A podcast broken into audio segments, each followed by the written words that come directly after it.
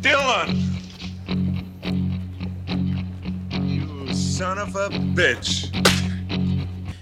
C'est le podcast de filmexposure.ch dans lequel nous exposons l'actualité du cinéma à la lumière de l'histoire du 7e art.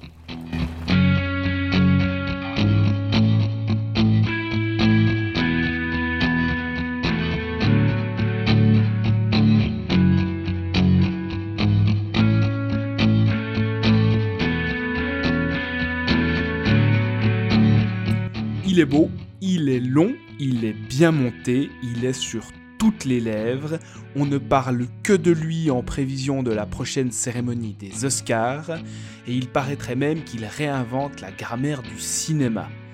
Bienvenue dans Exposed, épisode numéro 3, dans lequel nous allons parler de 1917 de Sam Mendes, un film qui sera pour nous l'occasion de revenir sur une série de films tournés en un seul plan séquence, ou qui donnent l'impression de n'être composés que d'un seul plan en camouflant leur coupe. Et pour parler de tout ça, j'ai comme d'habitude avec moi Sébastien Gerber, salut Seb. Salut Thomas. Et Alexandre Rallo, salut Alex. Salut Thomas, salut Seb. Salut Alex. Would you like to know more? Bon, pour commencer, on s'est dit qu'il serait peut-être utile de rappeler ce que c'est qu'un plan séquence. Donc, on va définir dans un premier temps euh, ce que c'est, tout simplement. Eh bien, qu'un plan séquence. Alors, les gars, c'est quoi pour euh, les deux du fond qui nous écoutent et puis qui savent pas ce que c'est? Bah, comme le nom le dit, c'est euh, une séquence entière d'un film qui a été tourné sans coupure, donc en un seul plan. Donc, euh, strictement, strictement parlant, il faut que la séquence commence et se termine avec le même plan pour que ça, ça, soit vraiment qualifiable euh, de plan séquence.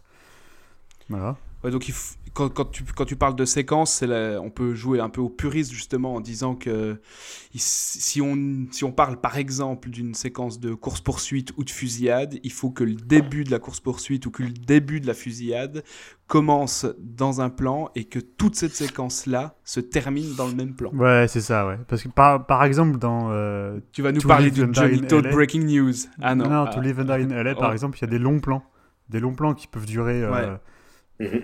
15 secondes, quoi, des trucs comme ça. Et, euh, et j'ai déjà vu des gens parler de plans séquences, mais non, c'est juste, juste des plans qui durent, quoi. Et, la séquence s'étend bien au-delà de, des plans en question. Donc, euh, non, Breaking News de Johnito, euh, je m'en souviens plus. L'ouverture, tu veux dire? La scène Ouais, c'est l'ouverture avec une fusillade assez démentielle où la, la caméra va passer d'un étage, enfin, elle est dans la rue, va dans un étage, revient dans la rue, il y a une grosse fusillade. Mhm. Et le problème, c'est qu'il y a un dernier coup de, de bazooka qui est tiré à la toute fin du plan séquence, qui dure plusieurs minutes en plus, hein, qui est vraiment hyper impressionnant. Mais comme euh, il y a un coup de bazooka qui est tiré dans un autre plan pour terminer la fusillade, ben les, les plus puristes des, des critiques cinéma ou des cinéphiles vont dire que c'est pas un plan séquence. Parce que la fusillade se termine dans un deuxième plan. D'accord. Ouais, c'est ouais, quasiment un plan séquence, quand même. là, c'est- Ouais, c'est ouais. quasiment un plan séquence. C'est comme euh, 1917, c'est quasiment un film en plan séquence. Ouais, ouais, ouais. c'est, c'est quasiment un bon film. Mais ouais, voilà. Euh, historiquement, vous avez des trucs intéressants à dire sur le plan séquence ou bien sur euh, son arrivée, son utilité euh, Bah, le, truc qu'on peut préciser, c'est que bon, maintenant avec le numérique, euh, le plan séquence il peut durer euh, 12 heures si les mecs ont envie, mais euh, avec la limite technique de la pellicule, je crois qu'on était limité à euh, 11-12 minutes, quelque chose comme ça, on pouvait difficilement faire plus. Après, il y a eu quelques, quelques petits arrangements où, euh, ils se débrouillaient pour mettre des, des, plus grosses bobines, euh, puis tourner un peu plus longtemps, mais on était toujours euh, en dessous du quart d'heure. Mhm. Donc c'était un problème d'infrastructure et puis de technique qui faisait qu'en fait c'était tout simplement trop compliqué de, prendre des, de faire des prises et impossible techniquement, matériellement de faire des prises de plus d'une dizaine de minutes. ouais. Mhm. Ouais, exact. Et puis, euh, et puis pendant la projection des films, eh ben, il fallait changer les pélages aussi. Ouais. Euh, toutes les 20 minutes, donc euh, bon, voilà. Il y avait... On va en reparler avec le Hitchcock, quoi, mais c'était une, une autre, une autre limite, une euh, limite à prendre en considération. Mhm. Puis généralement dans l'histoire du cinéma, il me semble que le plan séquence, il est presque inventé par la comédie musicale qui avait cette volonté de faire des grands numéros d'une prise pour montrer la prouesse euh, des acteurs, danseurs, chanteurs. Et puis, ce que je trouve intéressant dans, dans le plan séquence, c'est que c'était une manière aussi pour les réalisateurs, à une époque où les studios étaient tout puissants, euh, de reprendre le pouvoir sur leur film et sur le monteur et sur les producteurs, parce que en signant un plan séquence, ben, ça permettait, euh, ça empêchait plutôt le, producteur ou le monteur bah, de venir euh, proposer un autre film par le montage. Donc c'était une manière de sacraliser le travail du réalisateur aussi, ce qui est une dimension qu'on a presque perdu de vue aujourd'hui. Et est-ce serait-il admissible de dire que les tout premiers films étaient en plan séquence? Même si c'était pas le, le nom. Hein. Les, les, tableaux animés de Méliès Ouais, non, mais même, même euh, l'arroseur arrosé ou l'arrivée en, en gare, des trucs comme ça. Ouais, c'est ça, c'est ça. L'arrivée du train, c'est. Enfin, si on veut vraiment faire les, faire les puristes, le premier film, c'est le premier plan séquence de l'histoire, quoi. ouais, bah ouais. Et après, le plan séquence en, au, sens moderne, quoi, il se définit par opposition au montage, en fait. C'est ça. Ouais. Hmm. Bah, c'est quelque chose qui procure généralement, ou en tout cas à, moi, je sais pas à vous, mais quand le, quand le plan séquence arrive dans un film en me surprenant et en participant à quelque chose d'intéressant, ça, ça participe un peu au sentiment euphorique du cinéphile qui tout d'un coup se rend compte qu'il y a quelque chose qui est en train de se déployer, qui dépasse l'échelle du simple plan et qui a vraiment une performance à la fois technique et aussi narrative qui est en train d'être déployée. moi, c'est quelque chose qui me provoque toujours quand c'est bien amené, quand, quand ça s'intègre euh, au récit et quand ça amène quelque chose, c'est quelque chose qui me provoque cette espèce de frisson technique euh, assez rare quand même au cinéma. Je sais pas si vous, vous ressentez aussi le, vertige du plan séquence ou si c'est quelque chose dont vous vous battez les couilles. Euh, non, non, j'aime bien les plans séquences, mais comme, comme tu le dis, il faut que ce soit bien amené, il faut que ce soit... bon, en fait, le plan séquence, c'est toujours, par définition, remarquable au sens logistique, quoi. S'il mm. est bien fait. Euh, mais après, il faut qu'il propose quelque chose, quelque chose d'autre, quelque chose de cohérent par rapport au film pour que moi, ça me plaise vraiment. Ouais, moi, c'est un peu pareil. Disons que je, peux être impressionné par un, par un plan séquence où tu as, une, où as une logistique euh, qui est mise en place euh, qui impressionne, mais après, tu as des. T'as des gens comme, comme Bruno Dumont ou, ou Michael Haneke qui font du plan séquence où ils, ils ont simplement leur, leur caméra qui est posée sur un trépied et qui va pas bouger pendant 15 minutes. Mais au, enfin, là, là, ce qui est intéressant, du coup, c'est ce que ça amène au niveau de la narration et puis au niveau de. De, l'acting aussi. Ouais, voilà, alors ça, et puis de la, de la, manière dont tu, vas, dont tu vas jouer avec la dilatation du temps et puis ce genre de choses. Quoi. Hmm. Donc, enfin, au final, je peux être autant impressionné par un plan séquence chez Gaspard Noé où la caméra va. Euh, va, faire des loopings sur elle-même euh, pendant 10 minutes que sur un plan fixe euh, hyper austère euh, chez Dumont quoi mais si ça sert le film et puis que ça t'amène ça t'amène dans l'état émotionnel ou peu importe où le réel veut t'amener je suis pour ouais. Ouais. Et puis c'est clair que bah, tu as parlé de la temporalité et puis de la dilatation du temps, c'est une des dimensions essentielles du plan séquence, puisque dès le moment où on est dans un plan séquence, on est dans une, une prise de vue en temps réel normalement, on va voir après en parlant de certains films qui a, a quelques exceptions, qui arrivent à, jouer avec la temporalité de manière assez originale dans les plans séquences, mais effectivement, il y a cette dimension temporelle qui est, qui est assez présente dans la dimension du, dans la définition du plan séquence. Alors avant d'attaquer 1917, est-ce qu'il y a un plan séquence dans, dans l'histoire du cinéma qui vous a particulièrement marqué? Alors je pense qu'il y en a plein, hein. on, est assez amateurs les trois du cinéma de, de, Palma par exemple, qui a truffé sa filmographie de plan séquence, où toi Seb t'aimes bien Bellatar, et puis bon Bellatar il est aussi habitué euh, mhm. euh, de la pratique, mais est-ce que si, est-ce qu'il y a un plan séquence que vous voudriez recommander euh, et qui vous a particulièrement marqué dans toute l'histoire du cinéma? Moi il y en a trois. vas-y, vas-y. C'est surtout, euh, non, j'aime beaucoup euh, Touch of Evil en fait, d'Orson Welles. Euh, le film, ouais, l'ouverture. L'ouverture, oui, mais il y en a, il y a un autre plan séquence en fait dans le film. Donc l'ouverture est superbe. Hein. Elle fait 3 minutes, je crois. Donc c'est, c'est, un superbe plan séquence qui ouvre le film. Par contre, il y a, y a, une autre scène dans le film. Au travers, au travers de deux rues, hein, quand il y a un mec qui est en train de poser une bombe. Bah, Donc, justement, logistiquement, c'était assez fou. Euh, par contre, il y a, une autre scène en fait dans l'appartement euh, du, personnage qui s'appelle Sanchez en fait. Et euh, c'est une scène où en fait Orson Welles, s'il voulait créer une tension palpable et faire, faire naître en fait une espèce de claustrophobie, elle dure 12 minutes cette scène. Et c'est un seul plan. qui est, c'est beaucoup moins discuté en fait, mais c'est tout aussi, tout aussi remarquable. Et je trouve que ça marche vraiment pour justement, ça marche vraiment parce que Wells, il avait un projet de mise en scène dans cette scène et qu'il y arrive euh, remarquablement bien.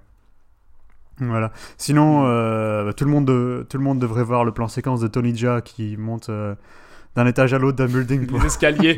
pour défoncer des mecs les uns après les autres. Je sais plus combien de temps ça dure. cette Je crois que ça dure, euh, ça dure, ça dure 10, euh, 8, 8, 10 minutes, un truc comme ça.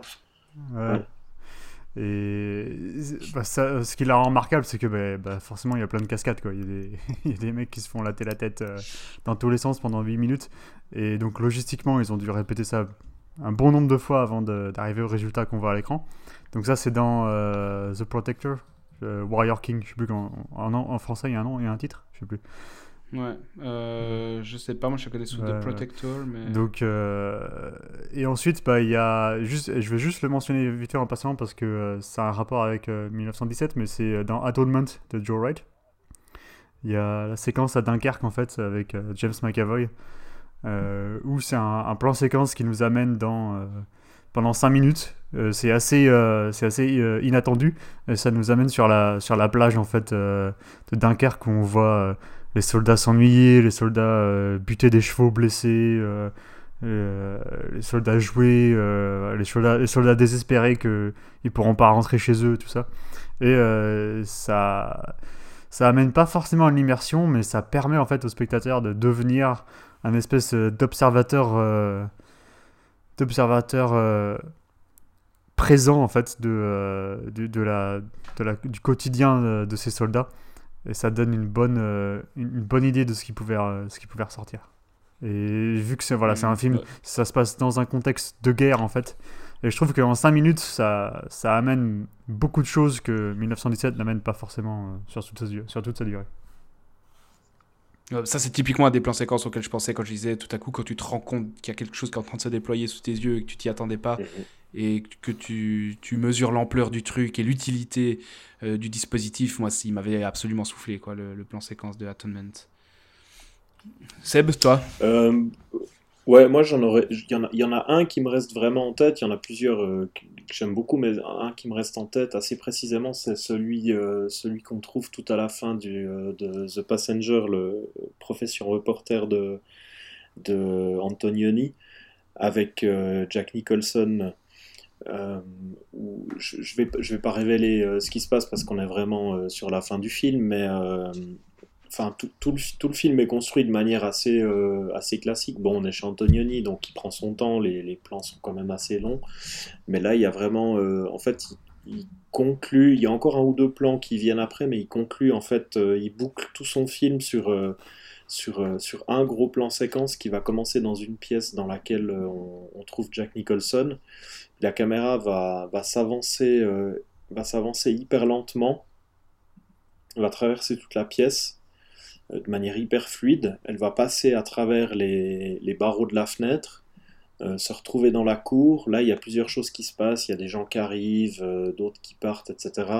Il y a vraiment tout un mouvement qui est chorégraphié. Puis la, la caméra va se retourner euh, et filmer l'intérieur de la pièce. Puis en fait, de manière, de manière hyper fluide et complètement invisible, euh, t'as une, une caméra en fait qui traverse des, des barreaux d'une fenêtre. Donc pour un film de 76, si je me trompe pas, il y, a, y a un truc assez dingue en fait à voir ça. Parce que là aussi, le, plan commence de manière hyper, hyper calme, tu t'attends pas du tout à ça, puis tout d'un coup, il te, il te fait vraiment passer de l'autre côté du cadre. c'est assez, c'est assez dingue à voir, et puis ça, ça participe complètement à, ce que, raconte le film.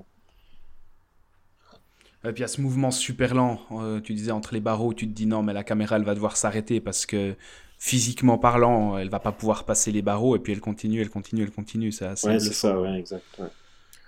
Et puis sinon, sinon si, si je peux encore en citer un petit vite fait qui me semble, non, c'est vraiment, c'est juste par pur plaisir, mais un qui me semble assez essentiel quand même euh, dans les, les 40 dernières années, c'est le, le plan d'ouverture euh, des Affranchis de Scorsese, qui est euh, peut-être euh, un des gros plans, plans séquences les plus connus, euh, enfin que les gens aient vu, puis qui a, euh, qui aura notamment inspiré euh, euh, Paul Thomas Anderson pour, son ouverture de Boogie Nights, qui commence quasiment de la même manière. Euh, pour moi, euh, bah, j'avais prévu de parler d'un seul plan personne t'a demandé, Thomas. bon, bah, je ferme ma gueule. C'est dommage, c'était les deux meilleurs, mais bon, Non, bah, du coup, on va passer à la suite. Euh, J'avais prévu de parler euh, surtout de, du plan séquence quasiment d'ouverture de Soy Kuba de Mikhail euh, Kalatozov, qui est un film soviético-cubain de 1964.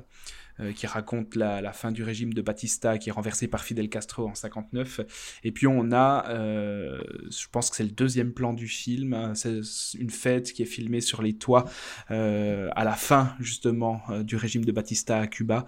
Donc euh, sur, sur, sur des toits où tu as des, des bourgeois qui font la fête et puis la caméra va commencer sur un, un jazzman à l'étage euh, en voyant des gens qui sont en train de boire des cocktails et la caméra va peu à peu descendre d'un étage en prenant, on le devine plus ou moins un ascenseur et va finir dans la piscine avec euh, pour une des premières fois dans l'histoire du cinéma une caméra qui est immergée, des travelling aériens.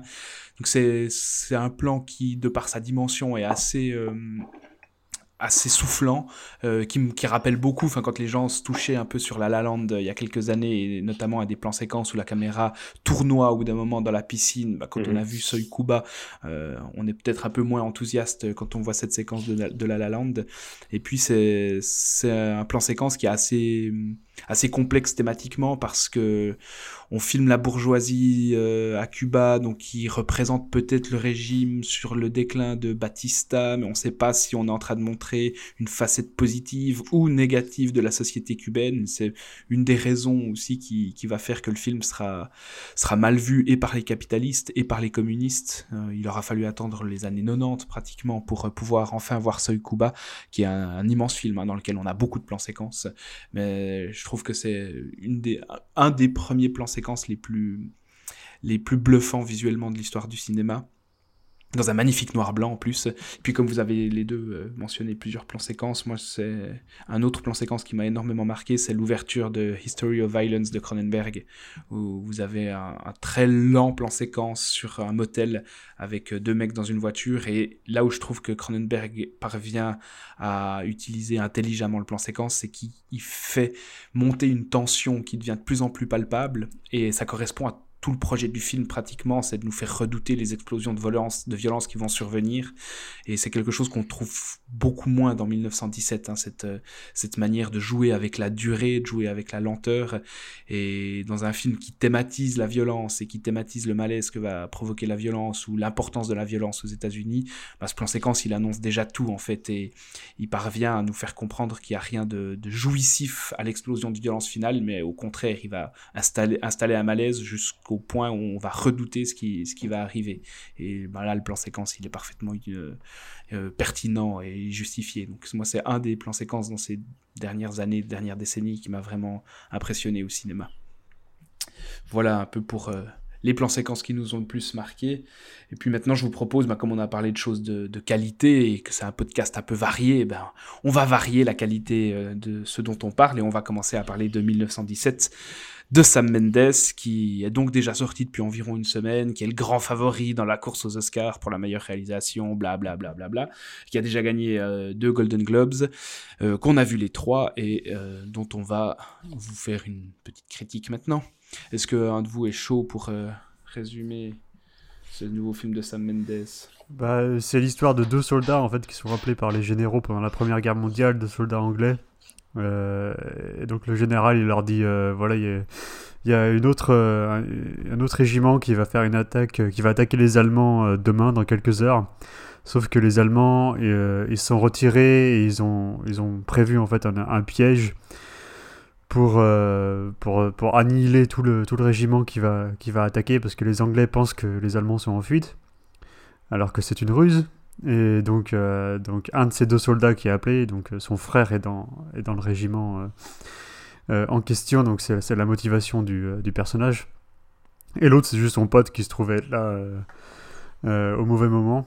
Et, et donc, ils sont que tous les deux, ils doivent aller à pied, traverser le No Man's Land et aller jusqu'à jusqu'à un autre village en France pour délivrer un message et euh, faire en sorte que l'attaque euh, ne se passe pas euh, comme elle était censée le faire parce que les Britanniques ne peuvent pas euh, communiquer avec ce régiment parce que leurs Mm. lignes téléphoniques ont, ont été coupées Voilà.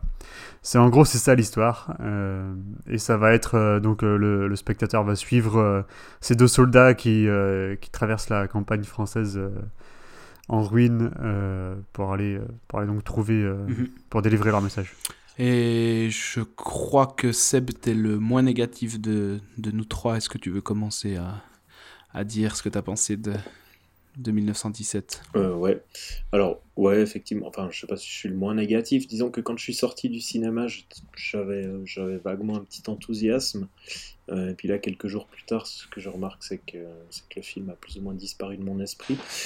Euh, maintenant, en fait, ce film, c'est un peu comme les, comme les, comme les précédents films de Sam Mendes, c'est-à-dire qu'il y y y a toujours ce, ce, soin apporté à l'image, il sait très bien s'entourer. Ici, on a Roger Dickens à la, à la photo, qui est quand même un... Un des, meilleurs chefs-op actuellement, quoi. Ouais, c'est ça, c'est un technicien, enfin, plus qu'un technicien, c'est clairement un artiste euh, dans ce qu'il fait. Il a, il a signé des, il a signé des films... Euh, des films assez solides.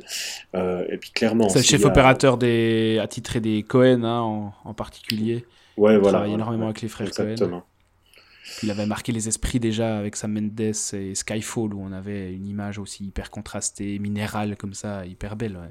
Ouais, mhm. et puis au-delà de faire une belle image, euh, il, arrive à.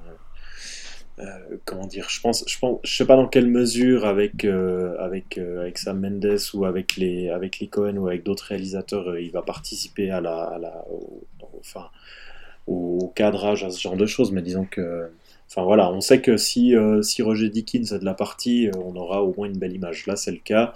Mm. Euh, après, au-delà au delà de l'aspect purement visuel, disons que le. En, fait, j'ai. Comment dire Ce que je retiens du film, c'est qu'il y a, y a, y a, quelques séquences qui, qui toute seule, isolée du reste, isolée du, du, du projet de Mendes, euh, fonctionne assez bien. Il y a vraiment quelques très beaux moments. Il y a cette, cette, course, euh, cette course dans une ville, euh, une ville à moitié anéantie en pleine nuit, par exemple, où on a des des, des, fusées éclairantes qui, euh, qui, tombent du ciel, qui créent des ombres mouvantes. Enfin, il y a, y a, pas mal d'idées de mise en scène comme ça, des idées d'image, euh, des trucs, euh, des trucs vraiment purement, purement esthétiques qui fonctionnent très bien. après, pour le reste, en fait, j'ai un peu, un peu un problème avec avec avec tout le, en fait, avec le concept du film, quoi, le fait de, de vouloir réaliser son truc en, en plan séquence, mais qui n'en est pas vraiment un parce qu'on voit il n'en est pas vraiment un, pardon, euh, parce qu'on voit, on voit clairement, euh, on voit clairement les coupures. Enfin, il utilise, euh, à plusieurs reprises, il va, il va volontairement couper sa séquence pour pour créer une, une, petite ellipse pour faire avancer l'histoire. Une ellipse, il y en a, d'ellipse, il y en a vraiment une. Les autres, c'est plutôt des, des espèces de trucs pour déguiser les raccords avec un, un, objet qui vient au premier plan cacher les personnages qui sont en train de marcher, comme euh, un, bâtiment d'artillerie ou ce genre de choses, ou un monticule de terre. Et quand la caméra passe devant cet objet au premier plan, on peut très clairement voir qu'il y a un raccord numérique à ce moment-là. Mais d'ellipse, il me semble qu'il n'y en a qu'une, non? Alors, il y a, y a, une grosse ellipse, mais il y a un moment avant où les deux, euh, les deux soldats là, qui partent en mission sont dans des tunnels, mhm. euh, il y, y, a une explosion, enfin bref. Et là, ah là, il y a une coupure assez nette aussi. Enfin bref, c'est ce genre de petit d'interruption en fait de ce, de ce faux plan séquence qui en soi, en, en, soi ne me dérange pas, mais qui vont après être complétés. Ben, c'est exactement ce que tu dis. tout ça, ça va être complété par tout un tas d'autres d'autres petites astuces qui sont assez, euh, assez visibles et qui ont tendance à vite. Enfin, moi, ça me sort, ça me sort clairement du film quand tu mm. as, euh, par exemple, quand tu as la caméra qui, euh, qui, fait, un, qui fait un long travelling pour accompagner les, les, soldats qui marchent. Tu passes devant un tank et en fait, en passant devant le, devant le char d'assaut qui a cramé, tout d'un coup, tu as un changement de focale. Euh, ce qui fait que la, la, transition elle est hyper marquée parce que tu étais, euh, je sais pas, tu étais en plan large et tout d'un coup ton plan est beaucoup plus zoomé sur les, sur les personnages. Mm. Ça crée un truc. En fait, sur, sur la durée du film, ce genre de, ce genre de, ce genre de manière de, ben, de changer les focales, de, de d'inclure en fait dans un plan séquence une, euh, un langage cinématographique qui ne, qui ne ferait en, théoriquement pas partie du plan séquence vu que tu dois rester sur une même focale tout le long, le fait d'intégrer des focales différentes, de, de changer la profondeur de ces plans, etc., ça va, ça va créer un, un, sentiment hyper factice, euh, l'impression de voir un, de voir un, un film qui... Euh, qui, veut à tout prix casser le naturel qu'apporte euh, en temps normal un plan séquence en fait. Comme s'il n'arrivait pas, enfin comme si Mendes n'arrivait pas à assumer euh, ou à vouloir vraiment à, vraiment vouloir garder son concept de plan séquence jusqu'au bout. Du coup, enfin moi, pour moi, ce genre de truc, c'est très visible. Je sais qu'il y a des gens, ils vont pas nécessairement le remarquer, euh, et tant mieux pour eux. mais Quand, quand, quand, je regarde, quand je regarde le film, quand je vois tous ces petits moments où, comme tu dis, tu as des trucs qui te passent devant euh, et qui vont, euh, qui vont effectuer, enfin, qui vont générer ces changements, moi, ça me sort à chaque fois.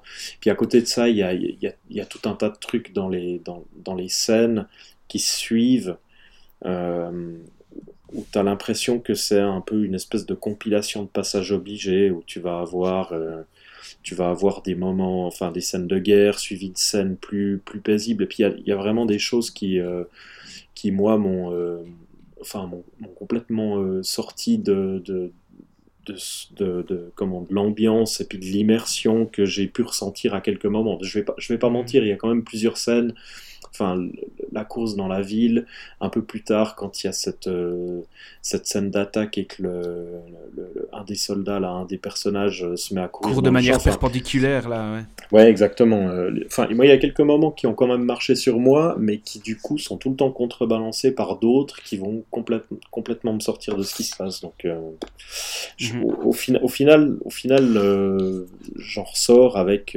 avec plus ou moins le même sentiment que, que j'ai pu avoir sur, euh, sur des précédents films de Mendes, euh, à savoir que c'est joli, que ça peut être plus ou moins bien joué, qu'il est bien entouré au niveau, au niveau de ses techniciens, mais qui, je ne sais pas s'il si, n'arrive pas à faire pleinement confiance à, à, à, l'écriture de ses, enfin, à son écriture ou alors à ses, ses, idées de mise en scène, et puis qu'il est obligé de compenser par des choses pour vraiment se, se, rassurer et être. Euh, enfin, je sais pas, mais il y a, au, au, final, il y a toujours un truc assez, euh, assez factice qui se dégage de son, mhm. son cinéma.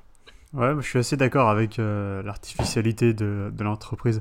En fait, mon problème principal avec 1917, c'est que je ne comprends pas tellement le projet de mise en scène de Sam Mendes. Est-ce que veut-il créer une immersion totale? Alors moi au début c'est ce que je pensais puisque le ça marche pendant une vingtaine de minutes. Voilà, en fait au tout, début du film, enfin, après que les deux soldats aient reçu leurs ordres, ils sont dans les tranchées et euh, ils parlent à un, de leurs supérieurs et il y a un des deux soldats en fait euh, qui va à, l'arrière-plan regarder dans des espèces de jumelles pour euh, pas, pas vraiment des jumelles mais comme les trucs qu'on utilise dans les sous-marins là, je sais plus comment on les appelle. Euh, un périscope. Un, périscope, ouais. Il regarde dans un espèce de périscope en fait qui est installé dans la tranchée pour voir euh, donc à la surface. Et l'autre soldat reste en avant-plan et continue de discuter avec leur supérieur. Et donc euh, je me disais, alors attendez, vous voulez créer de l'immersion totale, mais là j'ai moins d'informations que, que au moins un des personnages. donc ça, ça crée une espèce de de distanciation par rapport à ce que vivent les personnages. Ouais, de décalage cognitif entre nous et les personnages. Exactement. Et je me suis dit, oula, alors bon, là, ça c'est étrange. Et ensuite, il y a, y a plusieurs euh, passages pendant le film où on, où on sent en fait que il y a, y, a y a, des choix de mise en scène qui, moi, m'ont vraiment, vraiment déstabilisé. Par exemple, euh, il y a donc y a cette scène juste après qu'il y a un avion là qui se crache, il y, a cette scène qui se passe, il y a, y a, un autre régiment qui arrive, et ah donc il y a bah, Mark Strong, il y a Mark Strong qui arrive et qui, qui, parle à un des soldats. Et on lui voit que les bottes. Oui, d'abord on lui voit que les bottes. ce, qui, est aussi, ce qui correspond aussi à ce que tu disais avec le périscope, c'est-à-dire que le personnage voit que c'est Mark Strong en fait, enfin Mm. voit de qui il s'agit, mais nous il y a une rétention de l'information de la part de Sam Mendes parce que bah voilà c'est un caméo d'un acteur connu et puis on lui voit que les bottes pendant euh, plus d'une ou deux minutes. Mais je trouve que je trouve qu'il y a un moment pire juste après où il y a, il y a une scission totale, un, un- un schisme total entre euh, l'expérience du personnage et l'expérience du, du spectateur. Quand Mark Strong, quand Mark Strong euh, invite donc ce soldat à le suivre, il rentre dans une maison et on ressorte, il ressort de l'autre côté de la maison, enfin il traverse la maison qui se trouve en arrière-plan et la caméra reste en dehors et fait en fait un travelling latéral en dehors Mhm. de la maison. On voit des soldats en train de pisser contre le mur de la maison. Ah ouais. Et, et donc les, les personnages ressortent et la, scè- et la, la discussion continue comme si elle, elle n'avait- pas été interrompue en fait. Et donc tu- là tu te dis, bon, c'est impossible, impossible que la caméra euh, veuille euh, nous mettre dans la peau des, des personnages. Parce que c'est un, espèce d'œil omniscient euh, qui, qui choisit euh, voilà, de Ce qui nous montre. Ouais, ce qui choisit ce qui nous montre. euh, bon, voilà, je me dis, mais qu'est-ce que. C'est quoi le projet? Et en, en plus, plus tard, donc on se dit, bon, Mendes, il veut garder cette espèce d'unité temporelle en, en temps réel. pour une raison qui, à ce moment-là, enfin, quand on arrive à ce moment-là du film, moi je comprends plus ce qu'il veut faire en fait. Euh, mais donc, à un moment, il y a un des soldats qui arrive dans un, euh, qui bah, justement le Mark Strong, il l'accompagne il lui dit bah, monte dans, le, dans un des camions là, euh, on va t'aider à faire une partie du chemin. Donc il monte dans un des camions où il y a, a d'autres soldats. Et en fait, donc, forcément, toujours en plan séquence, le film continue, il n'y a pas de coupe, il n'y a pas d'ellipse. Et donc le camion se retrouve bloqué dans la boue, et donc ils doivent descendre du camion et pousser le camion pour, euh, pour le faire redémarrer. Et les dialogues sont une redite totale de ce qu'on sait déjà. Parce que le soldat rencontre de nouveaux personnages, et ils se disent Ah bah tiens, euh, qu'est-ce que tu fais là? Et donc le mec il leur dit Ah bah. Il répète sa mission. Ouais, ouais. Il répète sa mission, et c'est la quatrième fois qu'on l'entend dans le film quoi. Et, et je- là je me disais Mais. Mais ok, et donc il refuse absolument de faire une ellipse, donc je- à ce moment-là je me disais J'espère vraiment qu'il n'y en aura pas dans la suite du film, parce que sinon cette scène n'est absolument pas justifiée. Je, je, je comprends pas la justification, justification d'une telle scène. quoi. C'est c'est pour dire quoi que il y a des Mhm. moments de plus calme pendant la guerre que et voilà ça, ça, ça a aucun sens que la guerre est répétitive. Enfin, je trouve, je trouve ça, je trouve ce passage d'un balourd mais insupportable. Donc après il arrive dans, dans un espèce de village et boum, grosse ellipse. Je me suis dit non c'est pas possible. Je veux dire enfin tu te fiches de moi. C'est- Je comprenais absolument plus où est-ce qu'il voulait en venir avec ce avec son faux plan séquence quoi. Mhm. Donc euh, voilà.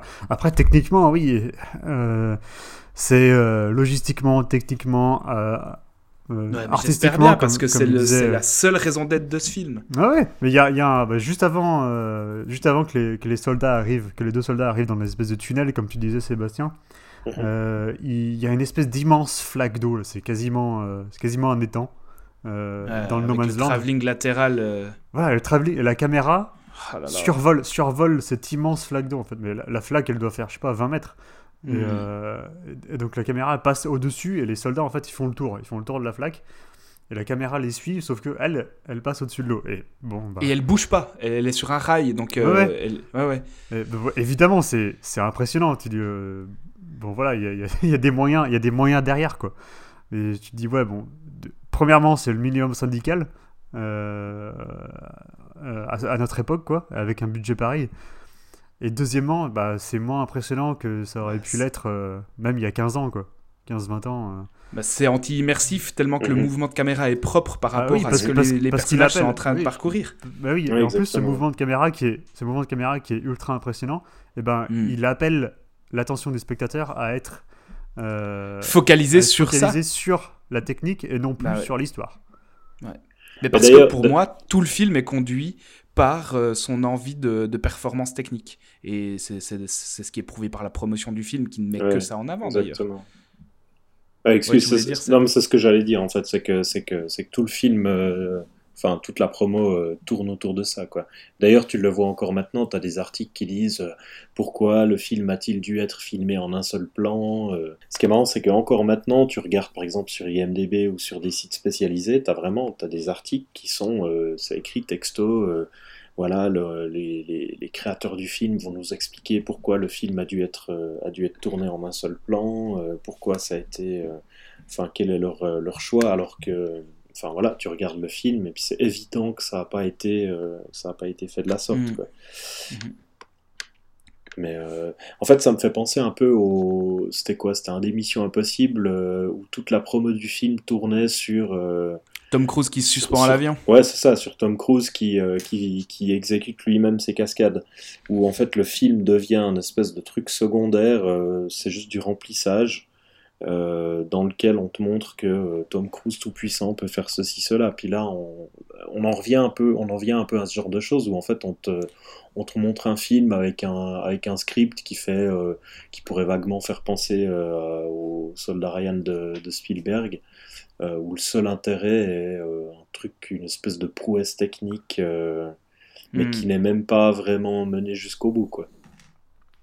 Ouais, moi ça m'a beaucoup fait penser dans le même genre à The Revenant de Iñárritu, où tout tournait autour de la performance de l'acteur, la performance des acteurs de DiCaprio qui avait subi l'eau gelée, qui avait subi la neige, les températures négatives, etc. était mise en avant. C'était un vrai Et- ours, c'est ça? Ouais, et, et un vrai cheval dans lequel il allait dormir, ce genre de conneries.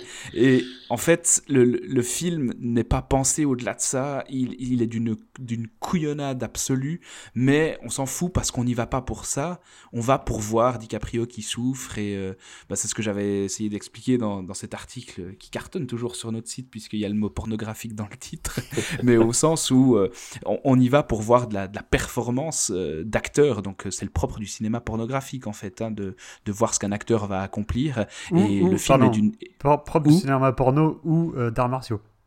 Ouais, exactement. Ou d'arts martiaux, euh, mais pas américains, où il y a des doublures euh, dans tous les sens, quoi. Oui. Ouais. En de vrais films d'arts martiaux. Exactement. Et, euh, et, le, film ne vaut que pour ça. Le personnage n'évolue pas, il a aucune consistance, mais on s'en fout parce que on n'y va pas pour ça. Et 1917, c'est exactement la même chose. Et à chaque seconde du film, tu sens que la seule motivation, que la seule raison d'être du film, eh ben, c'est l'espèce de concours de beats de moi je vais faire euh, le plan séquence le plus impressionnant, euh, je relève un défi technique. Ouais, c'est bien beau, gars, mais commence par écrire quelque chose d'intéressant, commence par écrire des personnages qui ont une profondeur, une ampleur, plutôt que, que de jouer avec un dispositif qui ne raconte absolument rien, parce que que ce soit filmé en plan séquence ou pas, au final, ça n'a- ça n'a- ça n'amène aucune différence, parce que comme tu le dis, Alex, il n'y a pas de cohérence dans le traitement euh, du, du dispositif. Et c'est, je sais pas, moi ça me, ça me dépasse quoi, qu'on puisse faire reposer ce film essentiellement là-dessus et se contenter de ça au final. Ah, Moi, comme tu disais, moi je trouve que les personnages c'est quand même un gros problème là dans 1917. hein. Oh, c'est la catastrophe. Ah oui, oui, les- donc on, bon, on suit deux personnages euh, principaux quoi, et c'est le vide absolu quoi. Il y a, il y a rien à quoi on peut se rattacher. Euh, Alors qu'il y a des longues séquences de remplissage, parce que bah, il faut bien remplir quand ils vont d'un point A à un point B, et qui pourrait être euh, l'o- l'occasion, l'opportunité bah, de leur conférer une forme d'ampleur psychologique, mais à aucun moment c'est fait. Les mecs viennent de traverser le front allemand qui est, euh, on le pensait encore dix minutes auparavant, qui était encore occupé par les Allemands, donc ils viennent de passer la zone la plus dangereuse sur Terre, et deux secondes après, s'être rendu compte que les Allemands n'étaient plus là, mais quand même, parce qu'il y a un saut de cendres encore bouillante, on se dit ils sont pas loin, donc on- il faut quand même faire planer un suspense. Deux secondes après ça, les gars sont dans la forêt en train de se raconter des vannes. Et t'es là, mais moi j'y crois à aucun moment. Il y, a- il y a une scène euh, dont parlait Seb, enfin juste avant, juste avant la scène dont parlait Seb dans le village en ruine euh, la nuit, où un des soldats rencontre une, euh, une Française qui qui a Qui a récupéré secouru un bé- bébé. Qui a secouru un bébé, ouais. Et c'est la seule scène, je trouvais, où euh, voilà, le, un des personnages, en tout cas, montrait une espèce de, de dimension euh, voilà, un peu plus, un, un peu plus étoffée quoi, que pendant le reste du film. Ouais, je suis Mais là, c'est- pour- Mais enfin, j'a- j'allais juste, euh, enfin, j'allais, je, je- je vais dans, dans le sens d'Alex quoi. Pour moi, c'est un peu, c'est un des rares moments du film, voire même le seul où euh, où j'ai senti qu'il y avait, euh, enfin, j'ai l'impression qu'il y avait, il y avait quelque chose de plus quoi, qu'on n'était pas juste euh, dans la volonté de, de faire de l'esbrouf et puis de montrer des gens qui courent, je sais, je sais pas quoi, mais Bah, c'est un peu, c'est un peu le seul moment du film où en fait on pense plus tellement à l'artifice de mise en scène. ouais, exactement, ouais. Et on Ouais, pense, mais et on pour moi, pense- ça paraît, ça paraît tout aussi artificiel que le reste parce que tu te dis, ah ok, là, il a envie de donner de la consistance et la séquence fonctionne tellement en vase clos par rapport au reste qu'elle est, qu'elle est pas crédible pour moi. S'intègre elle s'intègre pas au récit, quoi. Ouais, elle s'intègre pas du tout au récit et tu, tu la comprends comme une parenthèse nécessaire pour Sam Mendes qui se dit ouais ok il faut quand même euh, il faut quand même faire un lien avec la paternité pour ce qui va être révélé à la fin du film. Et, et on met ça ça n'a plus non plus de cohérence par rapport à sa mission parce que le gars qui est censé être à la bourre euh, il prend tout à coup 10 minutes pour parler avec euh, avec une femme et puis faire gousi gousi avec son bébé. Donc moi pour moi les- alors oui il y a quelque chose d'un peu plus profond que, que dans le reste mais en fait, je vois à nouveau là la volonté de Mendes de se dire, qui se dit euh, bon, il faut amener de la profondeur et ça s'intègre pas. Ouais, je suis, mais je suis d'accord parce qu'au final, il y a, il y a- il y a toujours ce côté, euh, ce côté assez fabriqué de l'ensemble du film.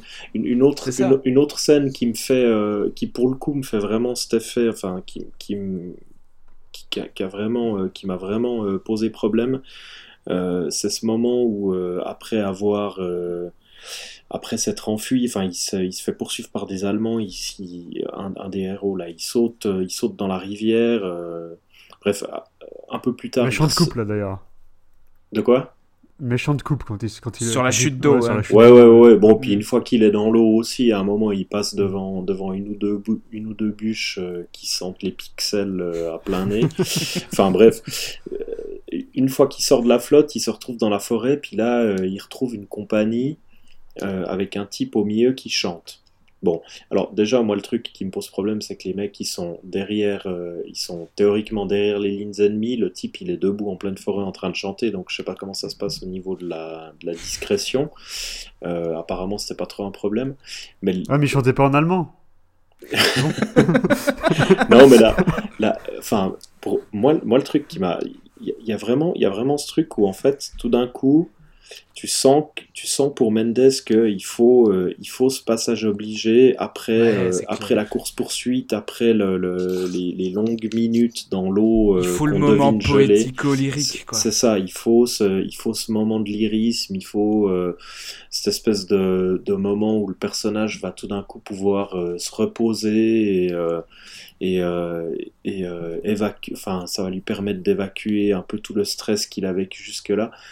Puis là, de nouveau, enfin, il y a, c'est tellement le, le, le, le, timing de la scène est, est, est tellement Mhm. parfait Mhm. qu'il fonctionne comme la mise en scène, qui est aussi tellement lisse et tellement parfaite que du coup, j'arrive plus du tout à y croire. Ouais. Et je, et scène qui en, en elle-même est en fait. belle. Ouais, ouais, la scène Ouais. est belle parce que en en le- elle-même, le- elle est belle, mais elle fonctionne pas. il y a- il pourrait Parce y a- qu'en plus, elle a aucun sens. Elle amène rien. Non, le, C'est, le- c'est, quelle est l'utilité de la scène? C'est pour nous montrer qu'au milieu de l'horreur, il peut quand même y avoir de la beauté si tu te mets à chanter. Enfin, ça n'a aucun putain de sens. Ah, mais toutes les scènes n'ont pas, ne sont pas obligées d'avoir du sens, quoi. On peut, on peut avoir, enfin, il- théoriquement, on peut avoir une scène belle pour, euh, voilà, pour Ouais, mais avoir quelle une scène est, belle. quelle est l'utilité Ouais, ouais, une scène Bon, belle là- gratuitement, mais. là, là, Ah il y a oui. une utilité dans le sens. Il y a aucun film que t'aimes où il y a une scène qui est juste belle, quoi. Ouais, mais. Oui, mais pas après 1h40 où j'en pouvais plus parce que je trouvais le dispositif du film complètement couillon, tu vois.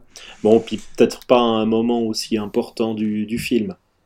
Parce que là, on arrive vraiment dans le, dans le, dans le dernier tiers. Enfin, on est dans les, Ouais, dans ouais, les ouais, 20-30 dernières minutes du film. Et puis, il y a vraiment un truc. Enfin, pour, le- pour le coup, la suite de la scène euh, amène vers quelque chose de plus important. Mais il y a. euh, la, la manière dont elle est amenée, t'as un truc. euh, Enfin, moi, j'ai l'impression de regarder les hobbits qui débarquent chez les elfes. euh, avec, euh, avec des petits champs tout, tout choupis Ouais, dans la forêt. Mais enfin là, pour le coup, ça, ça, ça sort vraiment de nulle part et ça, moi, ça me, enfin, j'ai l'impression. Et ça arrive pas. Enfin, il arrive pas à intégrer ça au reste parce que Ouais, ouais. il leur demande qui ils sont. Oh, moi, je cherche la compagnie D. Ah, mais c'est nous la compagnie D. Puis le gars, il leur dit Mais attendez, vous devriez être au front à ce moment-là. Qu'est-ce que vous foutez? Et t'as le mec qui lui répond Ah, euh, bon, on est les derniers à partir. On est le, je sais plus combien régiment. euh, on, on est le troisième qui va partir. Donc les autres sont déjà là-bas et, et nous, on attend encore. Je me dis Bon, ok. Donc ils ont encore un, je sais pas, un kilomètre à parcourir. Bah non, en fait, ils font trois pas. Puis ils arrivent dans les tranchées du front. Mhm. Donc ça s'intègre géographiquement absolument pas au reste du film. Mais pour moi, ça, c'est un, un problème qui, a, qui apparaît très très tôt dans le film, dès le moment où euh, les deux personnages principaux traversent euh, le, le front allemand, où la gestion de la géographie, elle est pété, mais comme j'ai rarement vu.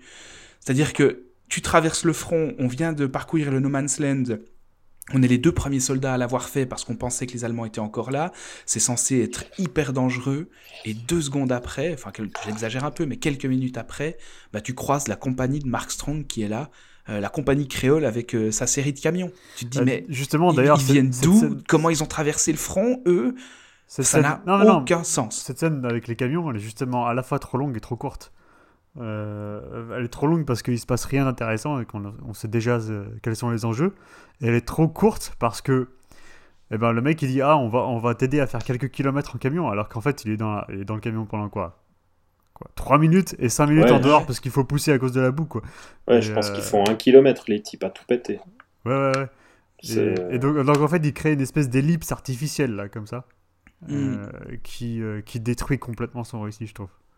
Et t'as, les, des nouveaux décors qui apparaissent euh, de nulle part. J'avais l'impression d'être dans un jeu vidéo avec du clipping, tu sais, où t'as le décor qui tarde à s'afficher parce que ton ordinateur est trop lent. Et puis tout à coup, pouf, t'as les pixels qui apparaissent. Et t'avais pas vu, mais il y avait une ville devant toi. Ça m'a vraiment donné cette impression.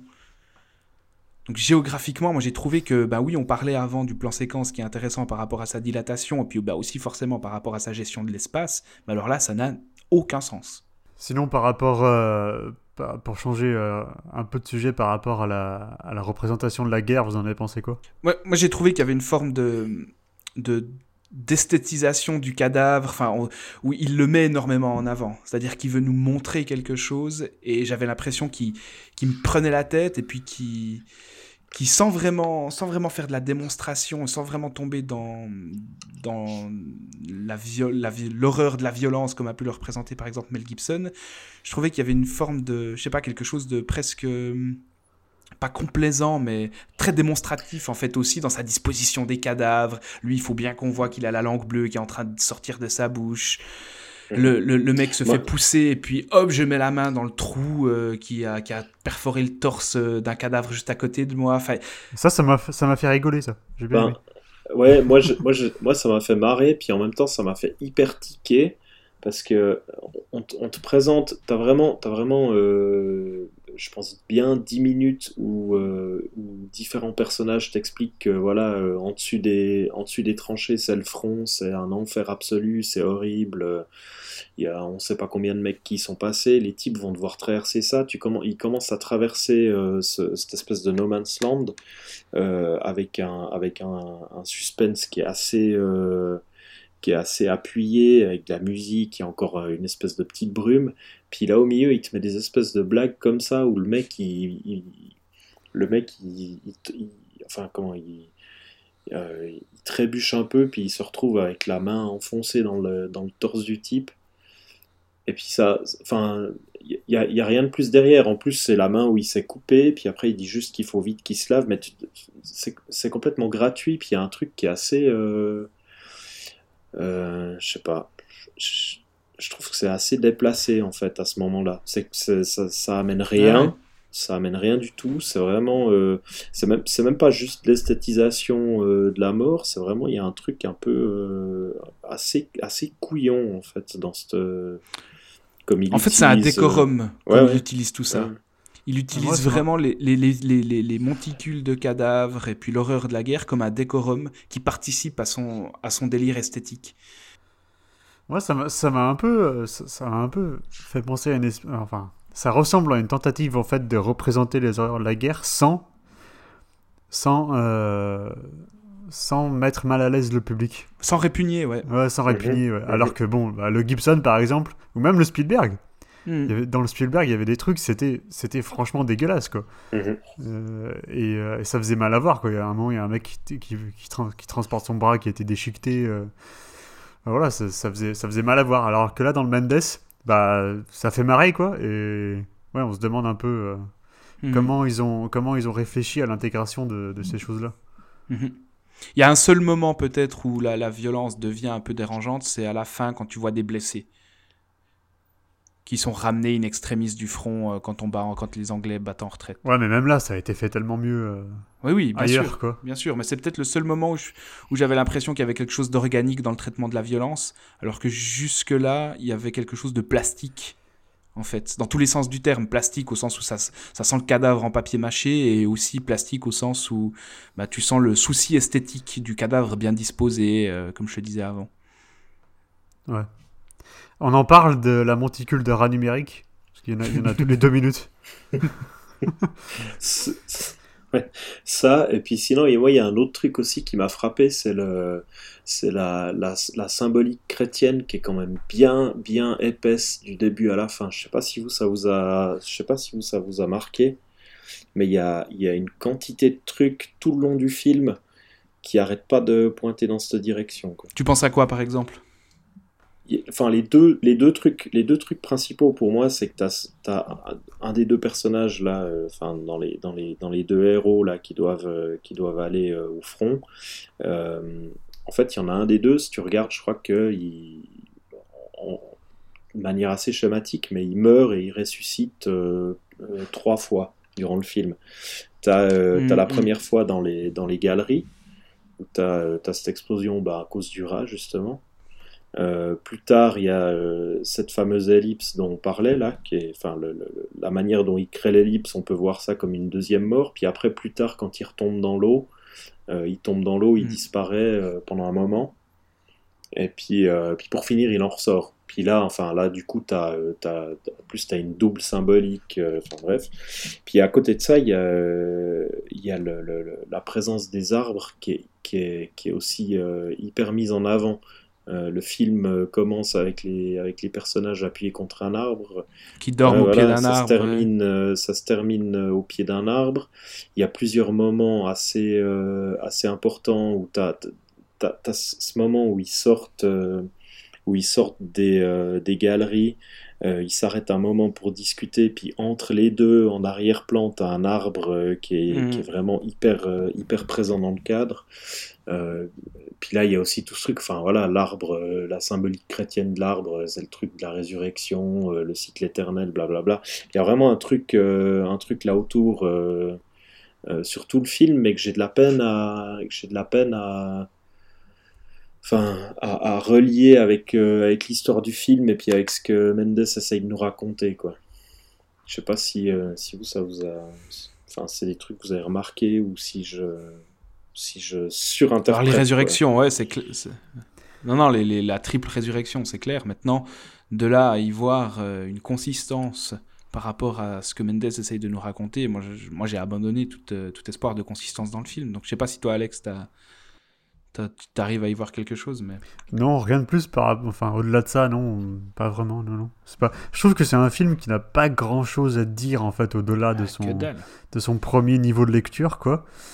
Et surtout, euh, enfin, son propos, je trouve d'une platitude assez effarante et, jamais il, il amène des, des niveaux de lecture supplémentaires qui justifieraient son procédé de mise en scène.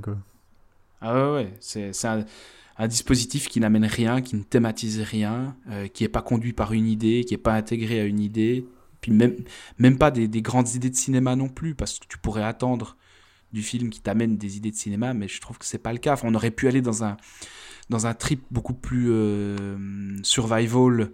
Euh, justement, on parlait avant de ce, plan avec la caméra qui survole l'eau. Ben, je sais pas, mais fous-toi dans l'eau, puis montre-nous un peu le côté dégueulasse du truc euh, avec une caméra qui, qui bascule beaucoup plus, ça aurait été du coup beaucoup plus immersif pour moi.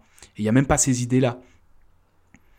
Mais ouais, alors du coup, après, à aller voir euh, du sens dans la symbolique chrétienne, euh, moi, j'arrive pas. j'arrive pas j'arrive pas à voir à voir ce qu'il peut ce qu'il peut euh, essayer d'en dire en, enfin ce qu'il essaye de raconter par rapport à l'histoire qu'on voit avec Bon, il en fait un, il en fait un martyr. ouais, ouais, bien sûr, mais- C'est le, me- le messager aussi. d'ailleurs d'ailleurs à ce propos un truc enfin rien à voir mais en fait en, en- La, bless- la blessure à la main Ouais, qui, qui voilà, n'a qui voilà. n'a d'autre C'est- utilité que la symbolique c'est du stigmate. exactement ce que j'allais dire c'est maintenant en y repensant euh, que ça, ça que j'ai réalisé encore ça mais ouais en fait le film est bourré de petits trucs comme ça euh, Bah, et la Vierge à l'enfant, enfin la, la française dans le sous-sol, c'est la Vierge à l'enfant, quoi. ouais c'est juste avec une lumière chaude qui rappelle euh, des peintures aussi Ah ouais. euh, de la Renaissance. Enfin, ouais, on, on est dans cette esthétique-là à plusieurs moments. À qui, à qui il donne de- du pain et du lait? Bah ouais. ouais bah c'est ouais. juste Moi, ça m'a dans, dans, dans sa, dans sa mise en scène, il y a quelque chose qui m'a profondément dérangé. C'est la manière avec laquelle, euh, en permanence, la caméra va précéder le mouvement des acteurs et des personnages. C'est-à-dire que la caméra va pas suivre les deux personnages dans un justement dans un trip hyper immersif survival comme je le disais tout à l'heure, mais elle se met toujours en mouvement par des travelling circulaires avant les acteurs et du coup elle, amorce le mouvement et la performance de l'acteur qui va suivre la caméra. Et je trouve que tout au long du film, ça renforce l'artifi- l'artificialité euh, du, processus. Je sais pas si c'est quelque chose qui vous a marqué, vous. Ouais, totalement. Bah, de toute façon, c'est impossible d'avoir une, une sensation d'immersion, de survival avec un, avec un tel procédé. C'est, enfin, moi, je comprends pas comment on, on puisse penser que ça, ça puisse fonctionner, quoi. Et que ça puisse servir ce, film. c'est- ouais. C'est pas possible. Il y a enfin, voilà, comparé avec Apocalypto, encore de Gibson. Mais putain, euh, euh, quand, quand le personnage principal essaie d'échapper à ses, à ses poursuivants, euh, il y a une course-poursuite qui dure, qui, qui dure bien longtemps et bah, il y a du montage, hein, c'est pas en plan séquence et c'est c'est l'immersion totale. Quoi. Hmm. En fait, ouais, moi, c'est la question que je me posais en sortant du film, c'était là, mais j'étais, je me disais, mais pourquoi? Pourquoi tu coupes pas, en fait? Pourquoi tu coupes pas et pourquoi tu construis pas un film qui pourrait véritablement être impressionnant et, et, et beaucoup plus efficace que, que ce que tu essaies de proposer Il savait, il savait pas comment faire là. Il se, il se rend Parce qu'il est empêtré dans son dispositif. Non, il, se, ouais, ouais. il se rend esclave de son dispositif à certains moments et à d'autres moments, il s'en libère de façon totalement aléatoire. Ouais. C'est incompréhensible. Bon, on parlait de ça l'autre soir avec euh, Seb et moi je te disais, j'avais l'impression en fait de voir euh, le, le dernier God of War, le dernier jeu euh, God of War, qui est une forme de plan séquence ininterrompu aussi, et je retrouvais le même genre de mouvement qui précède le mouvement de, de ton personnage pour faire la transition entre une cinématique et les phases jouées. J'avais vraiment l'impression d'être dans, dans le même genre de, de dispositif. Ouais, exactement. Moi, il y a, il y a- y vraiment plusieurs moments euh, durant le film où, euh, où, en fait, j'avais plutôt l'impression de me retrouver, euh, même pas devant une cinématique, mais vraiment devant des, euh, devant des moments de jeu. Euh, où les, les, mouvements de caméra et la manière dont, les, dont, le, dont la caméra va, va suivre ou précéder le personnage euh, rappellent complètement plein de jeux vidéo actuels. D'ailleurs, c'est marrant parce que enfin, maintenant on se retrouve. mais bon, ça, ça a déjà été amorcé depuis plusieurs années, quoi, où le, où le jeu vidéo essaye de, de ressembler de plus en plus au cinéma, et puis là, on se retrouve, euh, on se retrouve de plus en plus dans des situations où le, où le cinéma euh, ressemble, euh, lui, du coup, à du jeu Ouais, tu sais plus lequel ressemble auquel. Ouais. Ouais. Et tu parlais d'Apocalypto, Alex. Moi, il y a, il y a un film auquel j'ai pensé aussi, c'est c'est Dunkerque de Nolan, qui avait aussi un parti pris et puis qui ressemblait, enfin, qui avait quelque chose de l'exercice de style, mais beaucoup plus dans sa structure euh, que dans la prise de vue, mais où le dispositif euh, qui était mis en place par Nolan dans la gestion du temps, dans le montage alterné, dans, dans la dilatation du temps ou l'accélération du temps selon les séquences qu'on est en train de suivre, bah, racontait vraiment quelque chose et puis participait au sens du film, puisque le, propos du film, c'était aussi ça, justement, euh, cette, cette notion du temps qui est quelque chose que Nolan euh, traite dans pratiquement tous ses films. Et Dunkerque qui, qui pétait beaucoup moins haut euh, en termes de, de, de prétention, réussissait quelque chose de beaucoup, beaucoup plus impressionnant pour moi. Ouais, je suis d'accord. Euh, je pensais, en fait, je pensais, je, je pensais justement à un autre film là. euh, vu que euh, on parle de plan séquence et euh, de symbolique chrétienne, et ben, euh, pour voir mieux, il suffit d'aller voir Children of Men. Ah ouais, de Quaron, ouais. Mhm. Ouais, ouais. Euh, et où là, ça, ça en met vraiment plein la gueule. Ça, ça a du sens euh, narrativement parlant. Et euh, et il y, avait aussi cette espèce de sensation euh, vidéoludique en fait dans, dans la dernière Mm. partie du film. Enfin, moi, j'avais trouvé. Euh, qui n'empêchait pas, qui, qui faisait pas sortir du film pour autant. Non, puis surtout, surtout le, le- le- ce qui fonctionne, ce qui fonctionne chez, chez Quaron parfaitement bien, c'est qu'il a, c'est qu'il a compris l'intérêt du plan séquence dans la, dans la narration, que ça va raconter un truc sur une, sur une courte durée qui va être, Mm. Qui va être d'une certaine intensité. Et puis en coupant ensuite à la fin de ça pour, euh, pour t'amener plus loin, pour faire une ellipse, pour amener plus loin, bah ça, ça, te, ça te permet de mettre ce que tu viens de voir, le plan séquence, que ça soit celui de la voiture dans la forêt ou, euh, ou alors le, le- la, grosse scène de, de combat urbain là, dans, ce, dans ce camp. Euh, quand tu coupes et puis tout d'un coup tu te retrouves un peu plus loin, ben, c'est là que tu prends la mesure de, de, de tout ce qui s'est passé sur le plan séquence que tu viens de voir, en fait. Puis c'est en, c'est en le coupant, et c'est justement... en Que tu le valorises. ouais. Ouais, c'est ça, en prenant le choix de le couper et de tout d'un coup te montrer autre chose, que le plan séquence va prendre toute son importance. C'est à ce moment-là que tu lui donnes je, du crois, je pense quoi. que le, le- Pardon. Je pense que le mot euh, clé dans ce que tu viens de dire, pour moi, c'est vraiment intensité. Euh, parce, que c'est, parce que le plan séquence, c'est, un, c'est une méthode d'emphase.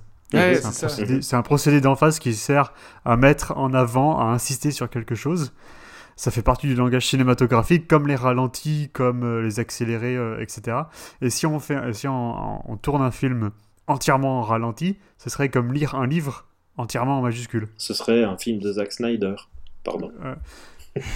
Ouais, moi je, pense, Non, je pensais exactement à ça. Euh, si on transpose, euh, si on passe du cinéma à, à l'écrit, le plan séquence, c'est le, c'est le tiré quadratin.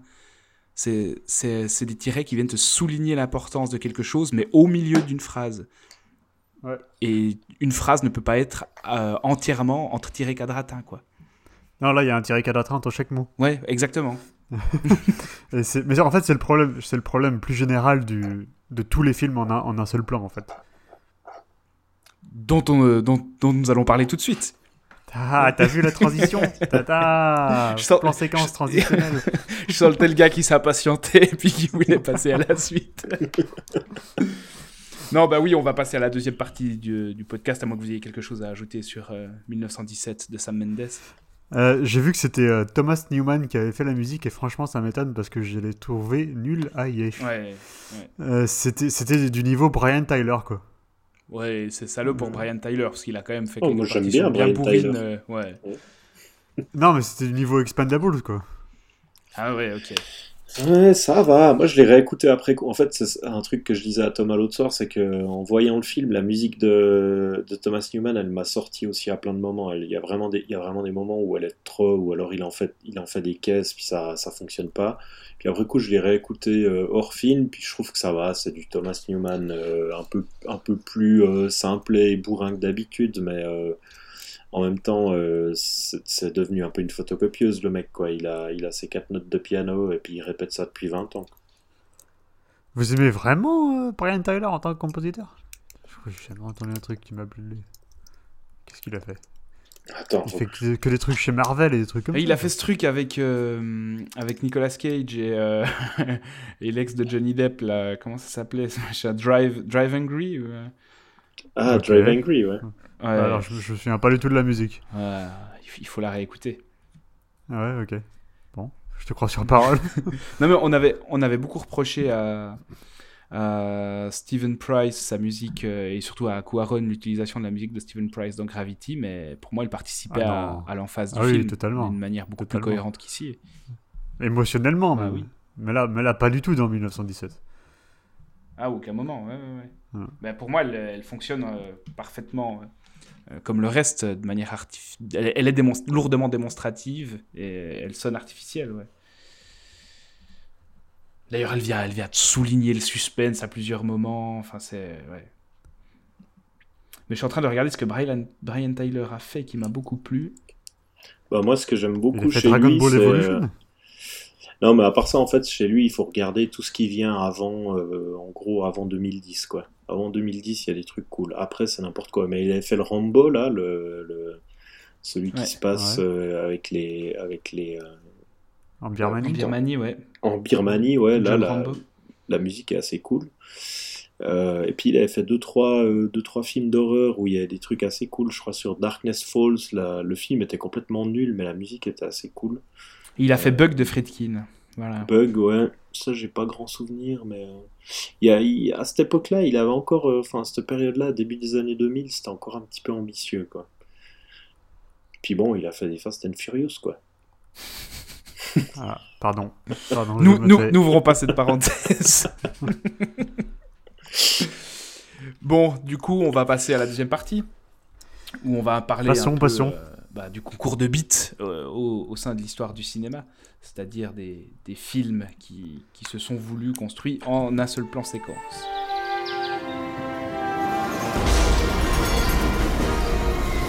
The American dream is to be supreme. The bigger, the better, the biggest ever. Size It's David versus Goliath. You're the kick drum, I'm the hi hat. Size We took a giant leap for mankind. We took a small step for cheese. Size You read stuff on paper. You read stuff on a fucking hill. Size matters. More isn't less, it's more. Size does matter. For every actor that we got, you got a cast and a crew and a million dollar pot. I complain about my belly fat. You die from it. I can't compete with that. Size matters. We feel so small, but we must not forget that size matters. And we got the biggest alphabet. We got 29 letters. You only got 26. Ah, Let's see how big you are when you suck a fucking foul.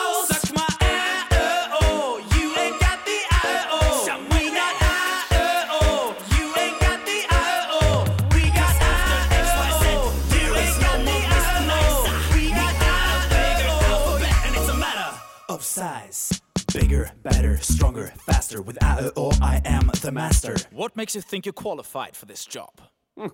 Well, Champagne for everyone, on me! How will you pay for that? Aha, funny!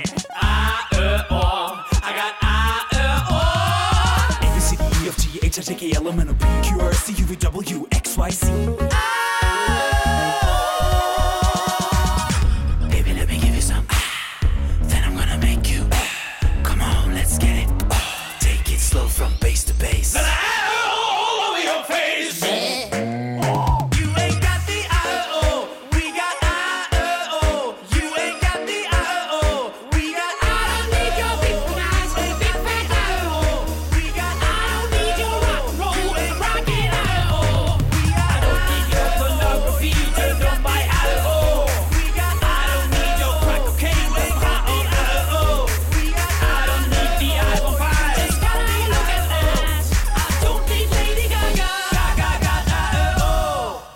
Hello, Mr. President. Um, the Norwegians, they have a bigger alphabet than us. What Bigger?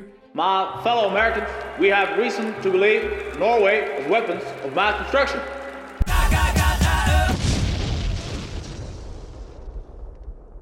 Donc euh, depuis de nombreuses décennies maintenant déjà, certains réalisateurs se sont lancés le challenge que Sam Mendes s'est lancé avec euh, 1917 en se disant qu'ils allaient réaliser leur film en un seul plan séquence ou en nous donnant en tout cas l'illusion que leur film était réalisé en un seul plan séquence. Alors on va parcourir euh, une petite série de films en voyant peut-être lesquels sont les plus pertinents, lesquels justifient le mieux le- leur dispositif, même si euh, je crois qu'on a à peu près tous des réserves sur la, raison d'être même de, ce challenge que se sont imposés euh, certains réalisateurs. Mais notre liste va pas être exhaustive. D'ailleurs, vous trouvez des listes assez complètes sur euh, IMDb qui recensent tous les films euh, qui sont tournés en un seul plan. Nous, on va simplement en évoquer moins d'une dizaine pour dire à peu près ce qu'on en pense. Et puis, on va remonter euh, bah, aux années 40, puisque le premier film qu'on a recensé et dont on va discuter, c'est La corde de Rope d'Alfred Hitchcock, qui date de 1948 et qui a une durée de 84 minutes pour environ 10 plans. Euh, alors, euh, je ne sais pas ce que vous avez à dire sur le Hitchcock. Au-delà du fait que ce n'est pas un plan séquence, et d'ailleurs que c'est à peine déguisé et que les raccords sont subtilement mais visiblement déguisés euh, tout au long du film. En quoi est-ce que... En quoi pas que- pire, pas pire que 1917. Non, pas pire que 1917 Non. pour l'époque. Non, non, non. Ouais, c'est le même genre de stratégie. Moi, ce que je trouve, moi, ce que je trouve important en fait avec Rope, c'est que c'est que c'est vraiment c'est Hitchcock qui a fait ça au sein, au sein du système de studio quoi, euh, hollywoodien. Et c'est vraiment un truc totalement expérimental pour l'époque. euh, qui a été fait. À mon avis, ça a dû donner des sueurs froides à, jeu de mots à plusieurs, euh, plusieurs producteurs. Ça leur a pas donné le vertige? Ah, oui. ah, mais tu triches là. Euh, ouais, non, et puis c'est surtout son. C'est aussi, pardon, son premier film en Technicolor, c'est ça? Oui, premier, Ouais, premier Euh, film en couleur. En couleur, ouais. Ouais. Et, euh, donc voilà, le mec, il, donc il, sort, il sort de sa zone de confort, en fait, de deux manières, en, en- en se- lançant deux défis, donc, enfin, en, en tout cas, en changeant de technologie, en tournant en Technicolor, et en se lançant le défi de créer une fausse, donc un faux plan séquence de 84 minutes. Donc là, comme on le disait euh, auparavant, il y avait des limites techniques. euh, chaque plan ne pouvait pas durer plus d'environ 10 minutes. Mhm. Et, euh, et les- le projectionniste devait changer de péloche toutes les 20 minutes à peu près au cinéma. Donc en fait, il y a, des, il y a certains, certaines coupes qui sont bien, enfin bien, plutôt bien masquées. On les devine, hein, elles sont bien masquées. Et d'autres qui le sont moins quand même, parce que c'est c'est le moment où ben, les pellicules doivent être changées. Quoi. Donc euh, Hitchcock, sachant cela, et euh, ne se doutant pas que le futur allait amener des films qu'on pouvait regarder d'une traite sans, interruption, euh, il, a, il a fait moins d'efforts pour masquer certaines coupures. Mais je trouve que c'est un exercice très intéressant en fait. Euh, c'est pas, pas sans défaut, c'est pas sans baisse de rythme, c'est pas. Mais c'est assez intéressant parce que du coup ils ont dû tout construire sur roulette quoi. Euh, les murs pouvaient être déplacés pour euh, laisser passer la caméra, les meubles pouvaient être déplacés de façon silencieuse pendant qu'ils étaient pendant que les acteurs, les acteurs étaient toujours en train de de jouer leur scène. Euh, et du coup, c'est c'est un peu une approche qui, enfin, qui a été beaucoup adoptée par, par des réals comme ben, Fincher ou, ou Noé, par exemple, qui adorent, qui adorent faire des, qui adorent faire faire à leur caméra des mouvements pas possibles, euh, passer entre les murs, euh, enfin. Mhm. Des, des trucs qui sont normalement pas faisables de manière euh, naturaliste quoi et donc voilà Hitchcock pardon Hitchcock il avait déjà fait ça en construisant euh, euh, en construisant un décor en studio entièrement manipulable aux besoins de la chorégraphie de sa caméra en fait c'est ça qui est intéressant c'est la chorégraphie de la caméra pas tellement celle des acteurs mais celle de la caméra C'est aussi un film que j'aime bien, c'est pas forcément, euh, pas forcément un des Hitchcock que je préfère, mais il y a, ce- côté assez élégant qui se, qui se dégage du film, euh, où tu, euh, tu, tu sens l'artifice, enfin tu sens les, plans séquences, mais ils sont faits de manière, enfin il y a une fluidité qui accompagne les personnages dans le, dans le mouvement, dans toute la, dans tout l'appartement, vu que tout le film se passe dans un seul appartement. Qui fait qu'on oublie assez vite en fait le enfin moi je l'oublie assez vite le, le, le, le- enfin le plan séqu- enfin les différents plans séquences du film. Euh, du coup ça me ça, ça, ça crée, ça crée juste euh, juste ce, ce mouvement ininterrompu où tu passes euh, tu passes d'une pièce à l'autre d'un personnage à l'autre. Euh, mais euh, voilà enfin j'ai pas euh, j'ai pas Enfin, Mhm. si, il y a un truc, il y a un truc, en fait, je me suis demandé, j'ai j'ai un peu cherché, mais j'ai pas trouvé. Je sais pas si c'est moi qui surinterprète de nouveau, mais euh, il y a un moment où les personnages, ils parlent, euh, parce que parce que c'est l'histoire d'un, d'un, d'un, d'un- de deux types qui vont, euh, qui vont essayer de commettre le crime parfait, euh, mais qui, qui s'attendaient pas à se retrouver avec James Stewart en face qui va leur, euh, leur casser les couilles. Euh, C'est un assez bon résumé. Hitchcock approuverait ce synopsis Non, mais il y, a- il un moment où il parle en fait, euh, où, euh, où un des deux, euh, un des deux assassins explique, je, je sais plus comment ils en sont dans la discussion, ils commencent à parler de, Nietzsche, ensuite ils parlent de, leur motivation, enfin de leur, probable motivation qui pourrait les pousser à tuer quelqu'un, que c'est des hommes supérieurs. Euh, et que du coup euh, il faudrait tuer euh, les êtres inférieurs, etc. Ouais, c'est le demandais en fait, partisan de la théorie de, de l'Ubermensch Nietzschéen. Ouais, ouais, tout à fait. Du coup, je me demande. D'ailleurs, d'ailleurs, ça c'est cité explicitement. Je me demandais en fait dans quelle mesure le film n'est pas une espèce de de métaphore euh, cachée de ce qui venait de se passer. Enfin, le film, euh, le film est sorti en 48, donc je pense 48, qu'il a ouais. été qu'il a été imaginé un petit peu avant. Euh, la victime s'appelle David. On a des mecs qui parlent de Nietzsche, euh, qui parlent de de tuer des êtres inférieurs. Donc, je sais pas dans quelle mesure on peut le voir comme une euh, comme une espèce de métaphore de ce qui, se, de ce qui venait de se passer avec euh, l'Allemagne nazie. Quoi. Ouais, ouais, ça représente euh, la mais perversion de la pensée nietzschéenne. ouais. Mais c'est basé, c'est basé sur, euh, sur une pièce de théâtre qui date de 29. hein. Ok. Euh, et, euh, Mais qui gagne un écho tout particulier, du coup. Oui, oui, oui. Si ces éléments-là étaient déjà dans la pièce. ouais.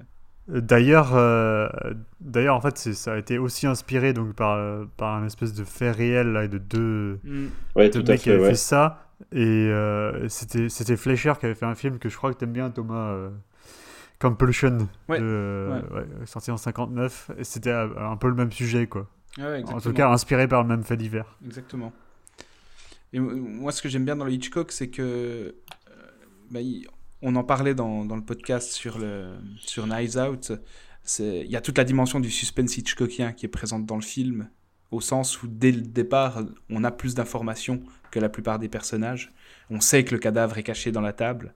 Et le plan séquence, il nous permet euh, bah, de faire une montée du suspense qui est ininterrompue, c'est-à-dire qu'on ne perd pas de vue pratiquement bah, la, table qui est au centre de la pièce et donc la présence du cadavre au centre de la pièce. Et il y a aucune, le fait qu'il y ait aucune ellipse, ça fait que le danger est écarté à aucun moment. Et la tension est palpable du coup de, A à Z. Et c'est là où je trouve que le plan séquence ici, il est justifié parce que sans lui, eh bien, on pourrait imaginer euh, euh, une stratégie des, deux étudiants pour euh, faire dégager le cadavre à un autre endroit ou autre. Enfin bref, on, perdrait de vue le centre du, suspense, le noyau du suspense du film. C'est là où je trouve que le dispositif d'Hitchcock est, est, justifié. Et c'est un film que j'aime bien. Ouais, après c'est pas certainement pas le plus grand, le plus grand Hitchcock, mais c'est un film que j'aime bien. C'est certainement le meilleur film d'ailleurs dont on va parler ce soir. Ouais, oui, euh, c'est vrai que c'est vrai que dans le corpus, en fait, c'est assez difficile de trouver des, des films qui euh, justifient euh, narrativement leur, euh, leur plan séquence. Ouais, ouais, je, trouve que c'est le cas, je trouve que c'est le cas de, au moins, de poursuivre un autre film, peut-être deux. Ouais. Mm -hmm. Mais ouais, mais, donc le suivant dans la liste, enfin, vous avez des choses à ajouter sur Hitchcock? Non, non, je voulais, Juste, je voulais juste dire que narrativement, là, le, même, même ici, le dispositif n'est pas narrativement euh, extrêmement justifié. On a la, la, règle des trois unités, mais au-delà de ça, c'est plutôt, c'est plutôt une stratégie de, de, suspense qui est élaborée par Hitchcock. Oui, mais, oui, mais elle a du sens. Oui, oui, alors ça c'est clair, ça c'est clair. Et ouais. puis elle fonctionne. Ouais. Et, Non, puis, et puis Hitchcock, non, mais Hitchcock ne se contredit pas. Ah bah non, Euh, non, non. Contrairement à Mendes, du coup. Ouais, ouais. Parce que, le, le, le truc qu'on peut, raj- enfin que je voulais rajouter encore qui est intéressant, c'est que du coup, parce que tu disais que le film a été adapté d'une pièce, hein, c'est ça?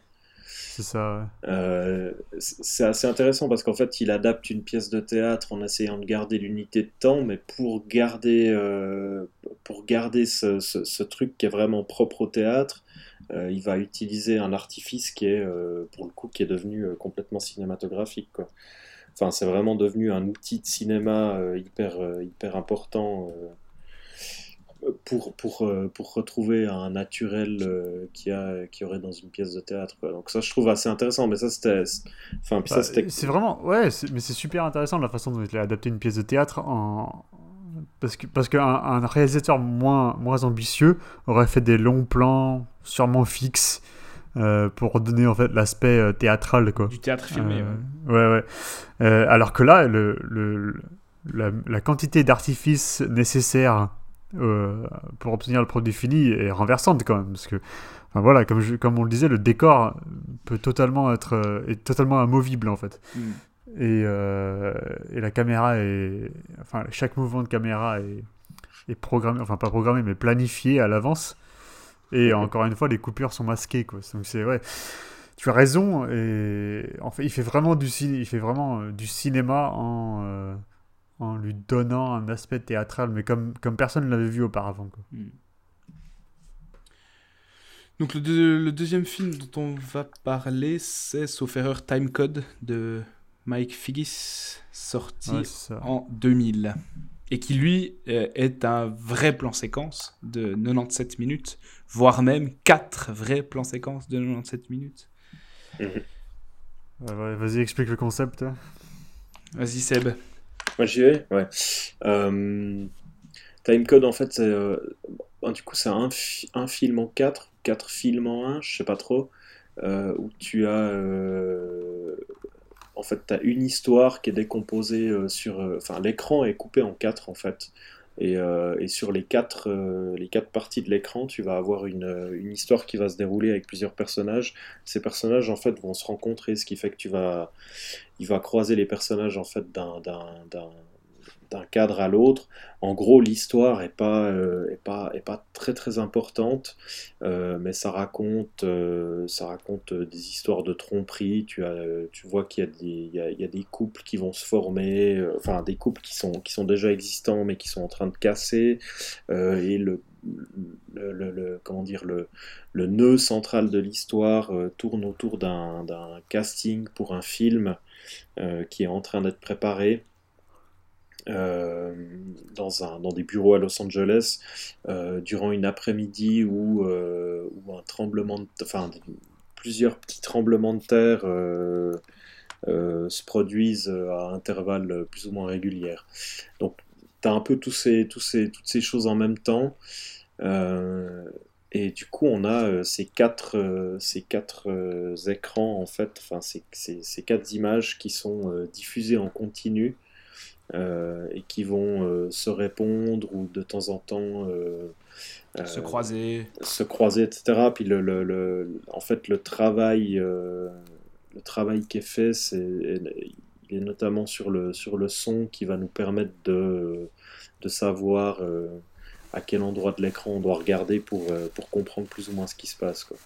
Donc c'est un truc, euh, enfin là on est clairement dans du, dans du cinéma expérimental qui a envie de, qui a envie de repousser les limites de, son concept, euh, qui va du coup prendre un plan séquence mais qui va le, démultiplier par 4 et, euh, et qui en plus va les faire se croiser, ce qui fait qu'il y a un, truc un peu, euh, un peu vertigineux qui se passe où, à plusieurs reprises on sait plus vraiment où, on, se retrouve. On a des personnages qui étaient à un moment, je sais pas, dans le plan, dans le plan en bas à droite, qui vont se retrouver dans le plan en haut à gauche. euh, enfin, on a plein de croisements comme ça. On a des, le, son, euh, le son d'une séquence qui va, euh, enfin, il va alterner le, le- volume d'une séquence à l'autre dans des mêmes discussions. Donc il y a, y a y a vraiment un effort qui est fait pour désorienter le spectateur au maximum mais en même temps en laissant euh, enfin moi ce que ce que j'ai remarqué ce que j'ai bien aimé en fait c'est qu'au bout d'un moment si tu si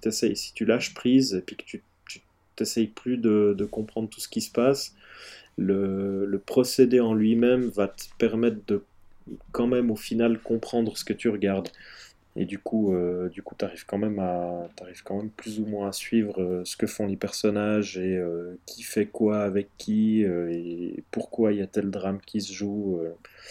Donc c'est un, film assez euh, exigeant qui peut être assez, assez pénible à regarder. Je déconseillerais de le regarder sur un, sur un iPhone euh, ou même sur une petite télé parce que ça doit bien péter les yeux. Mais, euh, mais au final, moi j'ai- j'ai j'ai- j'ai pris pas mal de plaisir. Quoi. Enfin, j'ai j'ai trouvé ça assez stimulant. C'est stimulant, sur la- dire. Sur la ouais, fin, ouais. ouais. Mais ouais, voilà, en même temps, c'est un film qui est un peu prisonnier de son concept, parce que là aussi, le concept, il est tellement visible, il est tellement, enfin, toute la, toute la structure, euh, la structure esthétique, enfin, tout, le, tout le projet esthétique du film euh, nous est constamment dans la face, donc euh, on peut pas, on peut pas vraiment en réchapper, ce qui fait que le, le récit, la narration, ça devient un peu secondaire, dans la mesure où Mike Figgis, le réalisateur, va juste utiliser ça comme matière pour expérimenter plein de choses. Mais après, ce qui me, ce qui me dérange pas, moi, c'est pas un film que, que j'adore. Enfin, on est, on est, tu l'as dit, on est clairement dans du cinéma expérimental, on est presque proche de l'installation euh, muséale avec, avec le film. Mais mhm. c'est un film qui me dérange pas, même s'il m'agace assez vite, parce que c'est pas forcément ma cam. Mais il me dérange pas parce qu'il prétend pas du tout être autre chose que ce qu'il est. C'est-à-dire, tu l'as dit, il est prisonnier de son concept, mais en fait, le film est, est et se contente d'être ce concept. Ouais, ouais, et puis d'ailleurs, en, en plus, en plus il, il, il en joue même où, euh, où à un moment, tu as un personnage qui va d'ailleurs proposer durant une séance de pitch pour un Ouais, film, euh, qui va proposer un film fait sur ce concept-là. Donc le Mm, film mm. se, joue, se, se, se moque de lui-même euh, en, en, en, en expliquant à quel point ce, ce concept-là est prétentieux. Quoi. Mhm. Alex? Ouais, euh, pas ma cam non plus, comme, euh, comme vous disiez.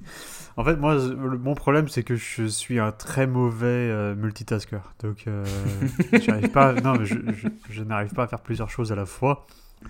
Et alors, pour me concentrer sur plusieurs histoires qui se passent en même temps, même si elles se croisent, tout ça, c'est juste impossible. Donc, bon, moi, le split screen, à, usage, à usage ponctuel, pourquoi pas. Euh, mais sur toute la durée d'un film, là, euh, je, je n'arrive pas en fait à. je n'arrive pas à accepter que ce soit euh, Mm. un, procédé, un procédé ad- admissible pour, pour, pour narrer une histoire. Moi, j'arrive à regarder. Moi, j'arrive, je n'arrive à regarder qu'un point. hein. Je suis pas un caméléon. j'arrive pas à regarder quatre points en même temps, ni même deux. donc. Donc moi je regarde qu'une seule des quatre vignettes euh, et c'est euh, le mixage audio qui m'indique lequel. Et donc, vu que le mixage audio m'indique au regarder, je me, je me pose la question quel est l'intérêt d'avoir les trois autres en même temps? Euh, Voilà, c'est, voilà, c'est, euh, je comprends le, je comprends l'exercice, je comprends pourquoi il a été fait, où est-ce qu'ils veulent en venir, tout ça, mais j'arrive pas à comprendre la durée de l'exercice en fait. Euh, voilà, Euh, un, court- un moyen métrage peut-être, une demi-heure, pourquoi pas. Mais là, non, j'ai, eu beaucoup beaucoup de mal à le finir. Hmm. Mais bon, Ouais, ça, bon. vaut la- ça vaut, la- ça vaut peut-être la peine, je trouve, d'y jeter un œil pour voir euh, à quel point le dispositif est. Ah, mais même si vous y jetez les deux yeux, ça aura le même effet. Mais moi, à part ça, ce que j'aime bien avec ce film, c'est qu'il y a quand même des moments où, euh, volontairement il va, euh, il va lâcher son récit, il va plus, euh, il va plus vraiment se concentrer sur, sur, sur ce que l'histoire raconte ou sur ce que les personnages racontent. D'un coup, il coupe le son partout, puis il balance, il y, a, il y a juste un peu de musique par-dessus. Puis à ce moment-là, il joue vraiment avec la matière son image, en fait, où il va, il va juste se contenter de faire en sorte que les quatre, euh, les quatre écrans en même temps euh, se répondent, mais juste sur un plan purement esthétique. Mm. Il y a- y, y deux, trois moments qui sont assez beaux, je trouve, où tu as. je, franchement, je sais, je sais- plus à quel moment, mais tu as des. euh, Il y a une scène qui. m'a- Enfin, une scène, non, c'est pas une scène, c'est vraiment un instant dans le film qui m'a marqué où euh, il arrive, euh, juste parce qu'ils ont bien préparé leur truc et puis que c'est synchro, euh, d'avoir quatre gros plans sur des visages de femmes euh, exactement au même moment. Et t'as, euh, je sais plus, t'as, t'as, t'as trois, t'as trois, des, trois des, des, des personnages dans le film, et le quatrième, c'est, euh, c'est un plan de film qui est en train d'être projeté, en fait. Puis du Mm. coup, t'as, t'as, t'as des petits moments comme ça euh, qui se passent à plusieurs reprises où tu sens qu'il y a, une, euh, y a quand même une, une maîtrise assez... Une euh, chorégraphie man- impressionnante ouais, une pour chorégraphie, ça. ouais. Un- truc assez maniaque pour, euh, pour arriver à ce résultat. Du coup, Après, est-ce que, la- que place du, ouais, est-ce que la place du film, elle est, elle est, elle est dans un cinéma ou au MoMA? Enfin, Pour moi, c'est plus une œuvre euh, d'installation. Ben, je je sais pas trop parce que quand, quand je l'ai regardé là, euh, sur le début, j'avais un peu de la peine parce que j'essayais de me concentrer sur ce que le film racontait, sur les différentes histoires, puis du coup, tu sautes d'un truc à l'autre, tu essayes de regarder pour être sûr de rien louper, euh, etc. Enfin, Mhm. comme, tu essayes de suivre le film comme un film, euh, comme un film normal. Euh, mais par contre, le fait de le regarder comme un film normal, ça permet quand même de s'imprégner de tout ce qui se passe, d'avoir d'avoir tous les dialogues, et puis au bout d'un moment, le film fait quand même son travail dans le sens où tu commences, tu arrives quand même à repérer qui parle, tu arrives à repérer qui réagit à quoi. Euh, Il y a tout ce truc de, de, de, la femme qui, euh, qui espionne euh, son amante euh, avec un, un dispositif d'écoute euh, où tu as les scènes qui se répondent et puis tu arrives quand même. Enfin, sur, sur la durée, il y a quand même une, une narration assez précise qui se construit. Quoi. Ce qui fait que si je voyais ça dans le cadre d'un- musée ou d'une exposition, je pense que je regarderais le dispositif euh, quelques minutes puis je passerais à autre Tu chose. J'aurais- passerais à autre chose. euh. Ouais, j'aurais peut-être peut-être beaucoup plus de peine à me à m'immerger vraiment dans ce que dans ce, dans ce que ça raconte. quoi. Mhm. Mais euh, mais oui, clairement, c'est un truc, c'est un film qui qui est qui est exigeant, qui peut être, je pense que si tu le regardes, Casse-couille. euh, euh, ouais ouais. ouais c'est vraiment un truc. euh, Enfin, ça peut ça peut ça peut paraître d'une prétention euh, démesurée, mais C'est pas un film pour un first date, quoi. non. je- Enfin, à moins de, à moins de- d'avoir des vues sur des écaliennes, mais ouais. Alors, euh, pré- prétentieux, je suis pas sûr. hein. Comme disait Thomas, ça essaie pas de, de, de paraître être autre chose que ce qu'il est, mais, mais trop, euh, ouais, trop inaccessible en tout cas. Mhm. Mhm. Bon, ok pour Timecode Mhm. Ok. Ok.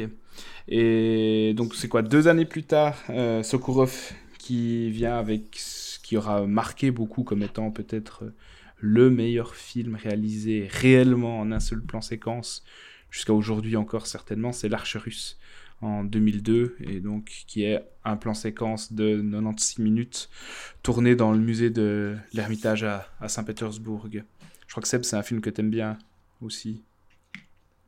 Ouais, ouais, alors complètement. Là, pour moi, on a vraiment le, je, pense que de, de, de toute cette euh, petite série de films euh, en plan séquence, enfin, non seulement euh, c'est- il fait partie de ces rares films à être, être tourné en un seul plan, mais du coup, c'est aussi. Enfin, pour moi, c'est le plus beau, puis c'est celui où le, où le procédé se justifie le plus.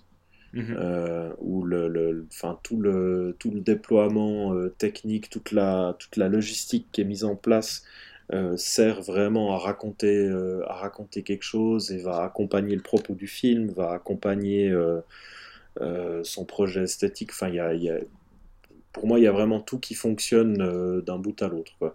C'est, d'une- enfin, je le trouve euh, esthétiquement à tomber par terre, même si au premier abord, c'est pas forcément. euh, on, on est, pour le coup, c'est comme on disait avant. En fait, euh, dans 1917, on a ce truc qui est hyper léché où, euh, où ils vont essayer de contrôler absolument tous les aspects de l'image, faire des beaux plans, des beaux travelling, etc. Là, il y a un truc un peu plus hésitant. C'est une caméra portée à la. Enfin, il y a un steadicammer, mais, mais, mais, la, mais la steadicam n'est pas non plus.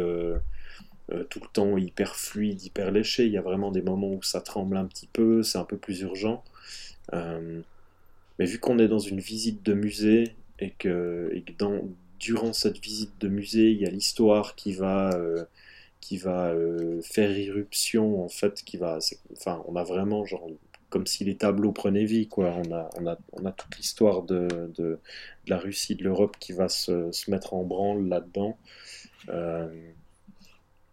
Puis du coup, on se retrouve avec, euh, pour le coup, avec un film qui est vraiment, euh, qui est vraiment totalement immersif et, euh, où le procédé se justifie jusqu'à la fin, quoi.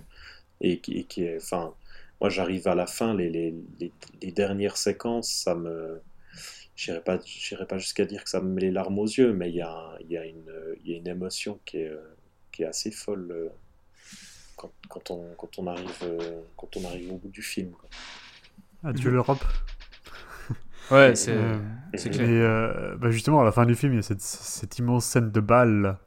Ouais. Euh, le, mec, le mec, il a tourné 80 minutes de son film, il est quasiment au bout. Et il arrive à cette scène de bal qui est ultra compliquée. Mhm. Et ils ont, ils ont, tout le monde a dû se chier dessus, quoi. euh, juste avant de commencer ça. c'est c'est- Et, Et ils, y, d'ailleurs- ils y arrivent. c'est- Ouais. D'ail- D'ailleurs, le, le, le, le Steadicammer, je sais plus son nom, c'est un Allemand, euh, expliquait qu'arrivé à ce moment-là du tournage, euh, il avait plus, euh, il avait plus la moindre énergie en lui. Il, il, il arrivait plus rien à faire. Il sentait plus ses bras, il sentait plus ses jambes. Euh, il savait pas comment il allait, comment il allait pouvoir euh, assurer cette scène. Et d'ailleurs, c'est le seul moment du film si je me trompe pas, c'est vraiment le seul moment où euh, on voit qu'il y a une petite hésitation dans la caméra. Il y a un moment où il bouscule quelqu'un ou je sais pas quoi, qu'il y a une, il y a une petite vibration. C'est le, c'est, c'est l'u- c'est l'unique moment du film en fait où il y a ça et c'est uniquement parce que le mec était, euh, était au bout de sa vie quoi. Il était sur les rotules. Ouais, c'est c'est ultra impressionnant, c'est un- c'est vraiment un triomphe de logistique, de chorégraphie, euh, et même de jeu d'acteur. hein. Euh, Il y a. il y a une, euh, ils tiennent, en fait, ils tiennent leur concept jusqu'au bout. Et, et moi, ce que j'aime en fait dans ce film, c'est que le, le procédé se justifie parce que la caméra représente, euh, représente un point de vue, et réellement un point de vue euh, incarné, quoi. Mhm. Euh, c'est pas euh, c'est pas histoire de voilà l'hi- l'histoire c'est pas oh on fait un plan séquence pour créer une immersion ou pour créer du suspense ou pour non c'est que la caméra euh, qui ne cesse qui ne, qui ne cesse jamais en fait c'est ce plan qui ne cesse jamais représente le point de vue de quelqu'un donc euh, dans le film c'est euh, un, c'est un, un soldat qui est mort c'est ça? Euh, le, na- le narrateur en fait il est, il est mort et c'est un espèce de fantôme et grâce, à son, juste, ouais. grâce à son guide ils peuvent passer enfin et parfois ils sont vus par les autres personnages et parfois pas en fait y, il y a cette espèce de euh, euh, de, de, de perméabilité entre le, leur monde euh, et la tangibilité de- Mm. du monde qui les entoure en fait euh, et qui est, qui est super bien qui est super bien amené aussi donc voilà donc euh, en fait le, le quat- euh, comment, comment on a- en français je sais plus on dit le quatrième mur ouais Oui, oui. Ouais. Ouais, ouais. et donc du coup il y a cette, ce, ouais, ce, ce- ce concept du quatrième mur qui est brisé et euh, est rétabli en fait plusieurs fois de suite euh, dans le film, ce qui est assez vertigineux. Et comme tu disais, Seb, eh ben, c'est euh, là, c'est 300 ans d'histoire de l'art, d'histoire et d'histoire de l'art russe euh, qui, euh, qui vient accompagner l'histoire, enfin, le- en tout cas le récit. Et c'est d'une ambition formelle et thématique Ouais. jusque-là qui n'a pas été dépassée quoi, avec ce procédé. Mm. Ouais, je, je, je, je vais pas rajouter grand chose, je suis d'accord avec tout ce que vous avez dit. C'est drôle, c'est un film qu'on a, qu'on a vu d'ailleurs ensemble, Alex, euh, dans, dans un cinéma du quartier latin Ouais. euh, l'année passée. Et moi, c'est un film qui m'a autant impressionné, bah, comme tu le disais juste maintenant, Alex, euh, qui m'a autant impressionné par son dispositif que par euh, sa thématique, par son contenu. Je trouve qu'il y a, dans sa manière de ressaisir euh, l'histoire de l'art et puis d'intégrer la Russie par rapport à l'histoire de l'Europe aussi, il y, a, il y a quelque chose d'assez bouleversant dans le film. Euh, et c'est un film que je, je souhaite revoir d'ailleurs depuis, depuis un moment parce qu'il il me reste quelque chose de très très fort. Aussi bien thématiquement que visuellement, hein, vraiment. C'est presque plus thématiquement que le film m'a marqué au final. Donc, euh, ouais, ouais, je pense C'est un, récit, c'est un récit qui est très très riche quand même. Mm. On pourrait, on Qui est hyper dense, ouais, enfin, chaque minute, euh, il, il y a quelque chose à observer, il y a quelque chose à apprendre, quelque chose à comparer, quelque chose à mettre en, remettre en contexte. et, euh, Mm. C'est assez vertigineux. Ah ouais, et cette réplique euh, Adieu l'Europe, euh, au final, là, c'est. Ça m'a- ça m'avait foutu des pincement de cœur Ah ouais, ouais, ouais. C'est, c'est, c'est- voilà, c'est des, c'est des choses qui me touchent particulièrement, mais c'est. C'est, je pense, d'une, d'une, d'une densité inégalée dans, dans tous les films euh, dont on parle ce soir. Ouais, Moi, pour- je pense que c'est mon préféré, euh, même mieux. Enfin, je préfère l'Arche russe au Hitchcock, même si j'aime beaucoup le Hitchcock. Mais je pense que Mhm. justement, Mhm. l'archurure, de par sa richesse, en fait, euh, à tous les niveaux, je pense que c'est celui qui me stimule le plus. Ouais, ouais. Ouais, parce que ce qui est, ce qui est, enfin moi, ce qui me fascine avec ce film, c'est que le procédé est là, il est visible, on le sent jusqu'à la fin du film, mais en même temps, il va jamais cannibaliser le reste, il va jamais prendre le dessus, et pourtant, il se, il se justifie complètement parce qu'on accompagne le, le, je sais plus comment il s'appelle, le personnage du Russe là, euh, dans cette visite du musée. Donc, on est complètement dans la logique d'une visite de musée euh, où on va simplement passer d'une pièce à l'autre, découvrir euh, les différentes pièces. Puis là-dedans, tout d'un coup, tu as des, des scènes historiques euh, qui se mélangent. un coup, on est, euh, un coup, on est au début du XXe siècle. Tout d'un coup, on Mhm. va repartir 100 ans en arrière. Euh, puis il se, permet, il se permet des sauts dans le temps comme ça, des allers-retours, euh, sans, jamais, euh, sans jamais interrompre sa mise en scène. Euh, Moi, ça. Enfin, c'est comme vous avez dit, quoi. Il y a, une telle richesse au niveau de ce, de ce qui se passe, au niveau de ce qu'on nous montre, au niveau de, de, de ce que ça raconte, que le film, même, enfin, là, là j'aurais envie de le revoir juste, juste pour, pour prêter un peu plus attention à d'autres choses que, euh, que juste le procédé de mise en scène, quoi.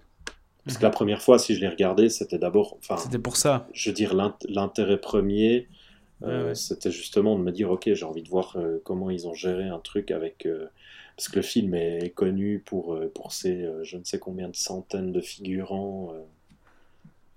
Enfin, à la Mhm. fin, il y en a combien? Je crois qu'il a, il a milliers de figurants ou un truc comme ça, ça n'a aucun sens. Ah ouais, je pense que le plus important, c'est ce que tu as dit, c'est que le dispositif cannibalise à aucun moment la, substance du film. Et, c'est là que tu vois qu'en fait c'est réussi. Enfin, c'est ça qui, en fait un film réussi, à mon sens. Et qui est, qui est pas un film bêtement démonstratif comme le, comme Mendes. Donc, bref, s'il y a un film à retenir, peut-être en plus du Hitchcock ce soir, c'est euh, absolument L'Arche russe de, de Sokurov. Et on peut passer euh, quelques années plus tard, euh, dans les années 2010, on a eu pas mal de, de réalisateurs qui ont voulu euh, faire euh, montre de leur talent en singeant les plans séquences ou en simulant les plans séquences. Euh, et Ouais. notamment Iñárritu avec Birdman, sorti en 2014 et qui était un film de deux heures, euh, constitué d'environ 18 plans, mais qui déguisait, euh, enfin qui essayait de, paraître euh, comme un seul, un seul plan séquence. Moi, c'est un film que je déteste, hein, je ne vais pas en dire grand-chose de Birdman, mais ça m'avait hautement agacé. Euh, je le trouvais aussi bien couillon dans son dispositif que dans son propos, où il essayait de d'avoir ce regard un peu supérieur, condescendant par rapport à, l'industrie hollywoodienne, tout en s'y intégrant euh, d'une manière malhonnête. Enfin, c'est vraiment un film que j'ai détesté et qui, il avait reçu l'Oscar du meilleur film ou du meilleur réalisateur, je sais plus. En tout cas, il a reçu un Je grand prix aux deux- je les crois- deux. je crois meilleur film, euh, Ouais, deux. C'est- Je pense que c'est un des pires Oscars de ces dernières années. Mais bref, ouais. Euh, je sais oh, pas bah, ce que dans- vous, vous en dans- pensez. en, gé- en général, les dix dernières années, les Oscars, c'est tout. C'est de la belle merde, hein. nul. Ouais. Ouais. À part euh, le Biglow, quoi, mais c'est tout. Mais euh, pour revenir à Birdman, euh, moi, ce que j'avais aimé le plus, je pense, ce, qui, ce, que je- ce dont je retiens le plus de, de Birdman, c'est vraiment C'est la musique les acteurs. Non, les Mhm. acteurs. Euh, qui, euh, enfin, surtout, surtout Norton, en fait. Il est un peu démonstratif. Mhm, mhm. Mais, mais il arrive en fait à jouer sur plusieurs niveaux de jeu, ce qui m'avait impressionné en fait. Il joue un personnage qui joue un personnage qui en joue un aussi, je crois, à un moment, et ils, sont, ils, sont, ils font une répétition sur une scène de théâtre. euh, Ouais, la confusion entre est-ce qu'il est en train de jouer, de répéter ou d'être lui-même. Ok, là, il y a oui. quelque chose. ouais. Il y, avait, il, y avait, il y avait vraiment un travail de jeu d'acteur qui était super intéressant, là, euh, qu'on voit pas et qu'on voit pas tous les jours. Euh, mais ouais, au-delà de ça, le... c'était- moche, non? C'était pas un film moche, il utilisait pas des espèces de. Euh, tu sais, les, les, les- Comment on appelle ça? Les fish eye. En anamorphiques. Ouais, euh, je sais pas Ah, si- du fisheye, du grand angle, ou bien. Ouais, bah, tu sais, il y avait, il y, avait, il y avait ce plan là sur, euh, sur Emma Stone qui regarde par la fenêtre oui, à la oui, fin. oui, oui, oui. C'est ah, Ouais. oh. Enfin, moi j'avais trouvé, j'avais pas trouvé le film euh, agréable en fait à suivre. Il avait le mérite de remettre Michael Keaton un peu sur le devant de la scène. C'est vrai, c'est vrai. Ouais, ouais. Seb? Euh, pff, ouais, écoute, j'en garde, j'en garde vraiment pas un bon souvenir. Je me, comme, euh, comme toi, Alex, en fait, euh, à part, à part les acteurs, surtout Norton, euh, voilà quoi. C'est. Du En fait, Iñárritu. en fait, ouais, alors ouais, clairement, déjà de base, je suis vraiment pas, pas amateur du cinéaste. Puis d'ailleurs, enfin, il l'a démontré après avec, avec The Revenant, quoi. Ah, j'aime bien Amour Chienne, moi. C'est c'est d'une. Ouais, ouais, ouais, ouais, ouais, ça, celui-là peut encore passer, mais après, tout ce qui a suivi, c'est d'une lourdeur. euh, Ouais. c'est pas chidermique, quoi. Vous dites que vous Euh, n'avez pas pleuré tout en sanglots devant euh, 21 grammes Putain, mais ce- c'est l'enfer, 21 grammes. l'enfer. Je l'ai même pas terminé, moi. Ah mais non, il fallait le finir, ça aurait changé ta vie. Ah, Ah, moi, je bah l'avais oui. vu, je l'avais vu au ciné, celui-là, j'avais bien morflé, ouais. Ah, non, non. Ouais, donc voilà, Birdman, euh, en plus, euh, là, exactement comme 1917, en fait. Bon, même si dans Birdman, il y avait cette unité euh, théâtrale qui correspondait peut-être un peu plus au dispositif que dans 1917. Mais sinon, c'est vrai que la- l'artificialité du, du, faux plan séquence, moi, me faisait déjà sortir du truc à la base. Une année avant Birdman, on a un film iranien de Shahram Mokri, donc sorti en 2013, qui s'appelle Fish and Cat, euh, qui est un film, lui, réalisé en un seul vrai plan séquence de 2h15. Comme, euh, comme euh, du coup, du coup jusque-là, les vrais plans séquences qu'on a, c'est euh, Time Code. L'Arche L'Arche russe et Fish and Cat. Exactement. Mhm, mhm. Et Fish and Cat, alors c'est un film à très petit budget, euh, tourné en Iran avec un- une équipe euh, intégralement iranienne, euh, qui se base sur un fait divers euh, qui est- avait paru dans le journal, un journal régional en Iran où on avait un, un restaurant de campagne qui avait servi de la viande humaine à ses clients. Et du coup, Shahram Mokri, euh, il va s'inspirer très librement de ce fait divers, et puis il va nous emmener au bord d'un lac où on a des étudiants qui viennent participer à un concours de cerf-volant, à une compétition de cerf-volant, et ils viennent camper autour du lac. Et puis, euh, au moment où ils arrivent au bord du lac et où ils installent leur tente, il y a deux euh, personnes un peu plus âgées, des rôdeurs, qui les interpellent, et puis qui ont un sac qui dégouline de sang à la main. Et du coup, on va suivre une brochette de personnages euh, au bord du lac, tout en ayant cette atmosphère euh, qui alterne entre l'onirisme et puis le, ou entre l'angoisse, parce qu'il y a presque quelque chose du slasher dans le film. Et, on va donc suivre les, personnages au bord de ce lac avec cette menace euh, de, de meurtre qui plane, qui plane sur eux. Moi, c'est un film que j'aime beaucoup, euh, surtout parce que il arrive à proposer quelque chose que j'avais absolument jamais vu et même jamais envisagé euh, auparavant, c'est qu'au sein même d'un film en un seul plan séquence, il va euh, adopter une chronologie qui n'est pas du tout linéaire, c'est-à-dire qu'il va intégrer des, des flashbacks, des analepses dans le film, donc dans son plan, ce qui va imposer un travail de chorégraphie assez vertigineux euh, parce que en fait on va suivre un personnage euh, donc on va voir d'autres personnages qui gravitent autour de lui qui qui agissent qui, qui commencent à monter leur tente enfin bref qui font plein de trucs.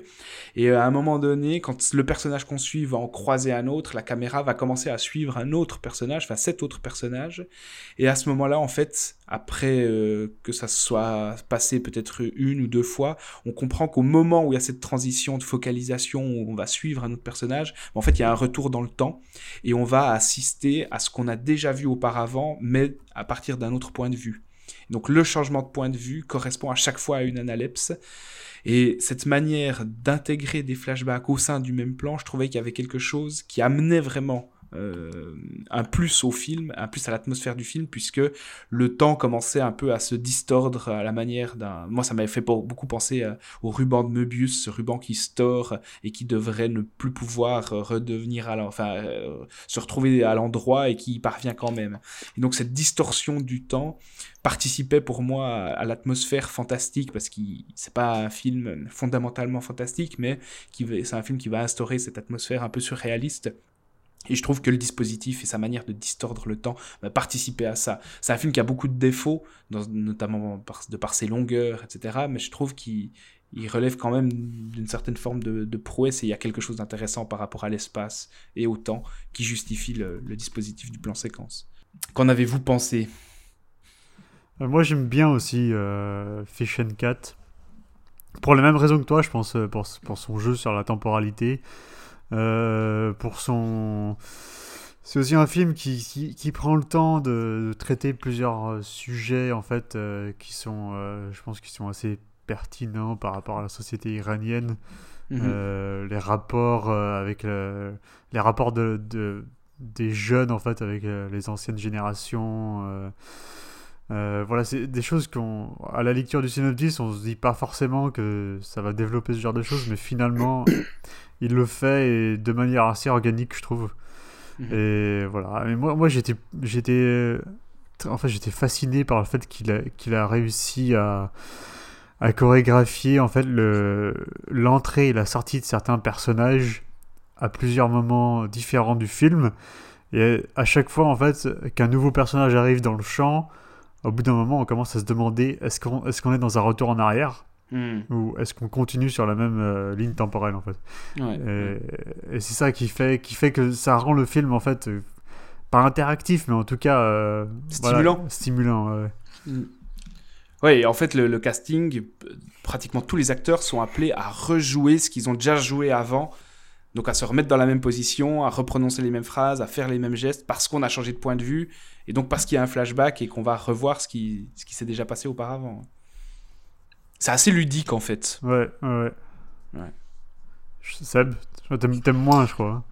Ouais, disons que ça. Comment? C'est-à-dire que je suis, je suis assez d'accord en fait avec ce que vous dites. Hein.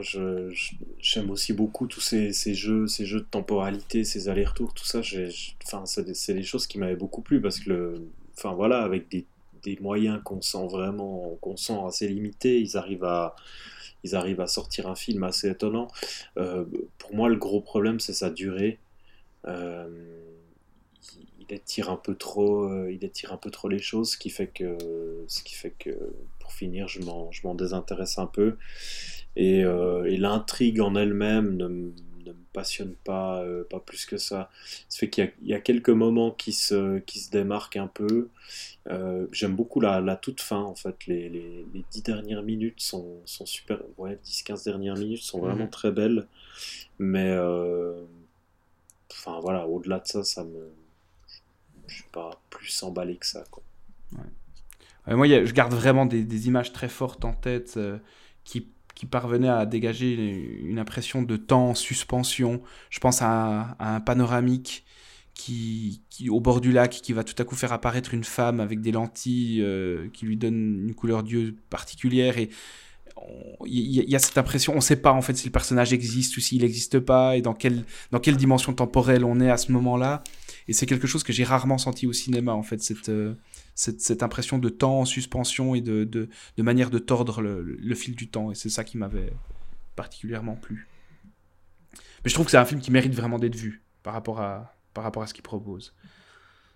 Ouais, et puis de découvrir, ça permet aussi de découvrir, enfin, le, le, le, le cinéma iranien, là, depuis pas mal d'années, c'est un cinéma qui est hyper vivant, il se passe plein de trucs, euh, il y a des, y a des, des auteurs, euh, des auteurs assez forts qui, euh, qui sortent de, de là-bas, quoi, donc je pense que même au-delà de ce film-là, -hmm. c'est un, un, cinéma qui mérite d'être découvert, quoi.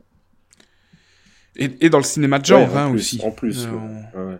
dans, de plus en plus dans les festivals de, de, cinéma de genre, on a des, des petites sensations iraniennes, avec notamment, c'était quoi le film euh, euh... Under the Shadow? Ouais, Under the Shadow, voilà. Mm. Ouais. Du mec qui a réalisé Wounds, qui est disponible sur Netflix, je crois, maintenant. Ouais. Qui est nettement moins bon qu'Under the Shadow, mais qui n'est pas inintéressant non plus. Euh, juste, on peut le mentionner en passant, mais comme je crois que je suis le seul à l'avoir vu et que ça vaut nettement moins la peine, Shahram Mokri, il a récidivé en 2017 avec un film qui s'appelle Invasion, où il, dans lequel il reproduit euh, le, le, principe du film en plan séquence, en complexifiant en plus cette fois l'approche, puisque les personnages vont changer d'interprète, etc. Je trouve que le film est beaucoup moins tenu. Euh, beaucoup moins stimulant aussi et puis beaucoup trop complexe par rapport à ce qu'il essaye de raconter. C'est un film qui m'a qui m'a beaucoup moins convaincu, euh, qui m'a assez vite perdu et désintéressé. Enfin, je m'en suis assez rapidement désintéressé. Mais si vous aimez Fish and Cat et que vous voulez voir ce que Mokri a fait plus tard, il y a Invasion qui est disponible en DVD chez nous, euh, qui date de 2017 et qui est lui aussi un plan séquence.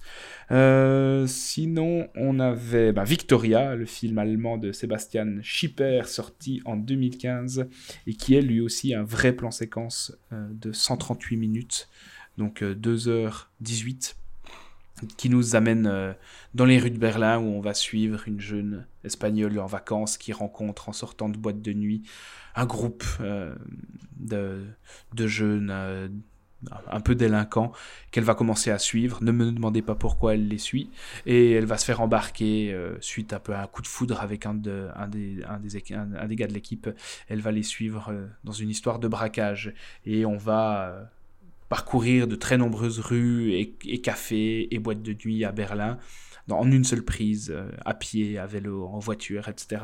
Moi, c'est un film que je déteste, qui m'a profondément agacé parce que je trouve que les personnages sont archi couillons et euh, le plan séquence là, il nous montre vraiment une de ses limites, c'est que quand on n'a rien à raconter, bah, dans un plan séquence de 2h20, c'est encore plus long de, de, racon de, raconter absolument rien et de nous faire suivre des, des personnages euh, absolument détestables je crois que vous aimez pas du tout non plus. Bah, en fait, ouais, en fait, le problème de Victoria, c'est que, en fait, en fait, on peut ne rien avoir à raconter, mais si on sait le raconter proprement, alors ce sera pas forcément, euh, ce sera pas forcément ennuyeux. Du genre Jerry de Gus Van Sant, tu vois. Je sais pas, j'ai pas vu, mais euh, mais là, Victoria, il bah, n'y a pas de mise en scène. C'est ça, c'est le problème. Y a, ça n'a rien à dire. Mais en plus. Et ça n'a rien à montrer. Oui, ça n'a rien à dire, mais en plus, ça ne le dit pas. C'est. Euh, c'est. Euh, c'est. Voilà, le, la caméra suit les, les personnages dans, une, dans leur déambulation. Euh, sans intérêt, quoi. C'est. Ouais, j'ai jamais compris, en fait, quelle était le, la finalité de ce film, à part pour dire. bah voilà, on vous en fait, on vous propose de vivre une virée nocturne avec ces personnages. Ouais, le problème, c'est que les personnages, ben, ils, sont, ils sont impossibles, quoi. On a envie de les étrangler. Et, euh, et voilà, ça, ça, jamais, ça n'implique jamais émotionnellement euh, par rapport à ce qui se passe, quoi. Alors, je sais que le film, assez. Euh, assez, assez partisan. Assez, assez, fan, assez partisan, ouais, mais euh, j'ai du mal à comprendre pourquoi. Est-ce que tu es un partisan, Seb? Non, pas du tout. Non, je trouve ça complètement naze. Euh, Là, euh, c'est rigolo, je regarde l'affiche du film, euh, et puis sur l'affiche, tu as le titre, et puis en dessous, c'est écrit One City, One Night, One Take. Euh, donc c'est assez amusant de voir, euh, de voir qu'en fait, euh, dès l'affiche du film, le seul argument qu'ils ont, c'est de, dire, c'est de dire que voilà, on a fait notre film en plan séquence. Mais que du coup, l'histoire, est, enfin, ça marche pas, quoi. Tu as cette fille qui sort, elle se retrouve embarquée avec des types qui sont, enfin, qui sont qui sont clairement. Il y a écrit héros, sur leur front ne, mais... ne, me suis pas, surtout si t'es une femme toute seule. Ouais, ouais, ouais. Puis du coup, il euh, n'y a, y a, rien qui fonctionne. Enfin, il y a, y a y a un processus, euh, euh, comment dire, une, une logistique euh, qui peut euh, éventuellement impressionner, mais au final, on s'en bat le steak complètement parce que tout le monde est exaspérant. Euh, L'histoire a aucun intérêt, c'est, enfin, c'est, rempli de dialogues complètement creux. C'est, il y a, il y a une scène interminable dans quoi, dans une Ah, boulangerie putain. ou un bistrot, je sais Ouais. plus quoi, où ils attendent et ils, ils parlent pendant 20 minutes. C'est vraiment juste pour Pour remplir. euh, pour Ah, tuer ouais, le ouais. temps, quoi. C'est juste pour rajouter des minutes euh, au chrono et puis. Puis, battre, euh, puis battre le record de longueur du plan séquence. De Ouais, 4 voilà, minutes ouais. par rapport à Ouais. Fish and Cat, quoi, c'est tout. Ouais. Ouais. Et c'est ouais, la médiocrité étalée sur 2h20 de, de plan séquence. C'est infernal. infernal. C'est Olivier Béguin qui nous disait, euh, enfin qui me disait, moi, devant le film, je suis, co- je suis du côté de la police, quoi, face à la, face à la débilité des, des personnages, mais c'est exactement ça. C'est clair. Clair. Si seulement elle avait pu intervenir plus tôt. Euh, donc voilà pour Victoria 2015. Et puis on a ensuite, est-ce que ça vaut la peine de parler de Bushwick de En fait, Jonathan non, en fait, je faisais des recherches là, mais je pense qu'en fait, il y, a des- il y a des couples. Euh, donc je- Dans Victoria? Non, non, dans, dans Bushwick. Ah, il y en a plein. Dans Bushwick, il y en a plein. Ouais, ouais. Ah, Bush, Bushwick est bourré Ouais. de Ah, coupes. puis, euh, ouais. Puis alors pour le coup, il a des, pour le coup, il a des coupes qui sont absolument dégueulasses. Non, bah, euh, on- pas la peine, Là- pas la là, peine. tu- alors. Ouais, ouais, non, mais celui-là, tu sens, c'est un, c'est un peu, euh, c'est un peu comme Birdman ou, euh, ou 1917, mais avec, euh, avec le Avec 10 budget, kills en euh, moins. euh, Ouais, et puis avec le budget euh, croissant, quoi, de 1917. Donc, euh, ouais, ça. Enfin, le film est complètement con, mais en plus, il est pas bien fait, donc. euh, ouais. pas- pas Bon, bon résumé. Et je crois que je l'ai même pas vu en entier d'ailleurs. Je m'étais barré euh, avant la fin au NIF euh, à la Projo. Tellement que ça m'agaçait. Donc on peut terminer, je crois, sur Utoya, 22 juillet de Eric Pope, euh, sorti en 2018 et qui est donc un plan séquence de 93 minutes, un vrai plan séquence qui revient, bah, comme son nom le laisse Mhm. déjà deviner, sur les événements du, d'Utoya où on a Anders Breivik qui a tué euh, je sais plus combien de dizaines de, de, militants euh, du Parti socialiste euh, norvégien sur la petite île d'Utoya. Et donc là, on a un plan séquence qui va suivre euh, une des personnes traquées par Breivik sur l'île. Et le film dure à peu près exactement, en fait, je crois, la durée des événements, depuis le moment où Breivik est arrivé sur l'île jusqu'au moment où il se fait arrêter par la police. Et l'idée du film, c'est d'être exclusivement du côté des victimes et de ne jamais représenter Breivik, autrement que par une silhouette, des fois qu'on qu'on a- qu'on aperçoit au loin dans la forêt. Euh, Qu'avez-vous pensé de Utoya 22 juillet? Bah, peu de choses, parce que je ne l'ai pas vu. Ah, t'as loupé le, le film de la soirée. Ouais, moi, j'ai pour, pour moi, là, on a le film le plus problématique de la sélection. Euh, problématique parce que, bon, du coup, il s'attaque à un sujet qui est, euh, qui est casse-gueule en puissance. euh, de parler de, de, de, de l'attentat commis par Breivik qui a tué, euh, sauf erreur, sur l'île, il a tué un peu plus de 60, euh, 60 euh, jeunes qui participaient à ce, à ce camp. c'était quoi, un camp politique Ouais, un camp, un camp de la jeunesse, la jeunesse socialiste, la, jeunesse du parti, ouais, exactement. la jeunesse gauchiste norvégienne, ouais. Ouais, voilà. Et du coup, euh, le, le fait de poser ça ben, comme, euh, comme point de départ du film, ça implique, euh, ça, ça, ça force déjà le spectateur à adopter un regard, un regard assez, assez Apitoyé, dramatique ouais. sur, apitoyé, ouais, voilà. de- de- tu, tu sais que tu sais que tu vas, tu sais que tu vas prendre cher en regardant le film et puis que ça va être, que ça va être douloureux, etc. Euh, mais du coup, avec son, enfin, en soi, euh, ado- adopter euh, l'idée d'un plan séquence, pourquoi pas, mais le problème c'est que c'est que surtout le film, en fait, il il le tient pas du tout. Euh, Il y a sans arrêt des moments où, euh, enfin, il veut, nous, il veut nous faire croire dès le début qu'il va, il va suivre un personnage, mais en fait, il va pas vraiment le faire. Il va constamment euh, quitter son personnage. Il va. euh, euh, Parfois, la, la caméra qui est censée être à hauteur d'yeux du personnage, parfois elle se lève pour que tu puisses quand même apercevoir Breivik au loin, alors que le personnage en question Ouais, se lève ça, pas du tout. C'est ça, la, la- la caméra, par, par moment, la caméra euh, va fonctionner comme une, euh, comme une, euh, une caméra à la première personne, et de temps Mhm. en temps, tout d'un coup, ça devient un personnage à part entière qui va, euh, qui va aller regarder à droite, à gauche, là où le personnage ne regarde pas du tout. Ça, c'est un peu les mêmes, le même genre de problème qu'on a dans 1917, dont, dont Alex parlait avant, en ouais, fait. ouais, ouais, exactement. Mhm. Mais là, du coup, c'est encore plus problématique parce qu'on s'attaque à un, on s'attaque à un, à un drame qui a réellement eu lieu, euh, Et qui, qui- est encore frais. Qui est récent. ouais. Et Euh, Ouais, ouais, la Première ça. Guerre mondiale a eu lieu, Sébastien. Mais les, personna- les pe- mais les personnages en question sont purement euh, fictifs dans 1917. Non, mais d'accord, mais dans le Mendes, on a, de la, on a du fictif. Et puis, euh, euh, enfin, bref, là, tu vois, les, les, les, comment dire, enfin, les, les, les, les personnes qui ont survécu euh, au massacre d'Utoya, euh, etc., sont encore là, quoi. Mm. Non, mais il y a, il y a, le, il y a la proximité. a- Ouais, ouais, je sais bien, mais il y, a la, il y a la proximité avec l'événement qui, pour moi, rend le film problématique, quoi. J'ai aucun En tout cas, problème délicat. Pas forcément problématique Ouais. en soi, mais délicat. pro- problématique dans le sens où le, où le, où le- où le procédé de réalisation euh, va, va, complètement, euh, va complètement foutre en l'air euh, ce que le mec essaye de raconter. Parce qu'il a envie de, il a envie de se mettre du côté des victimes et puis d'adopter un, un regard empathique pour, pour, pour nous mettre en situation, nous, pour Mhm, essayer mhm. de, de comprendre ce, ce qu'eux ont pu vivre.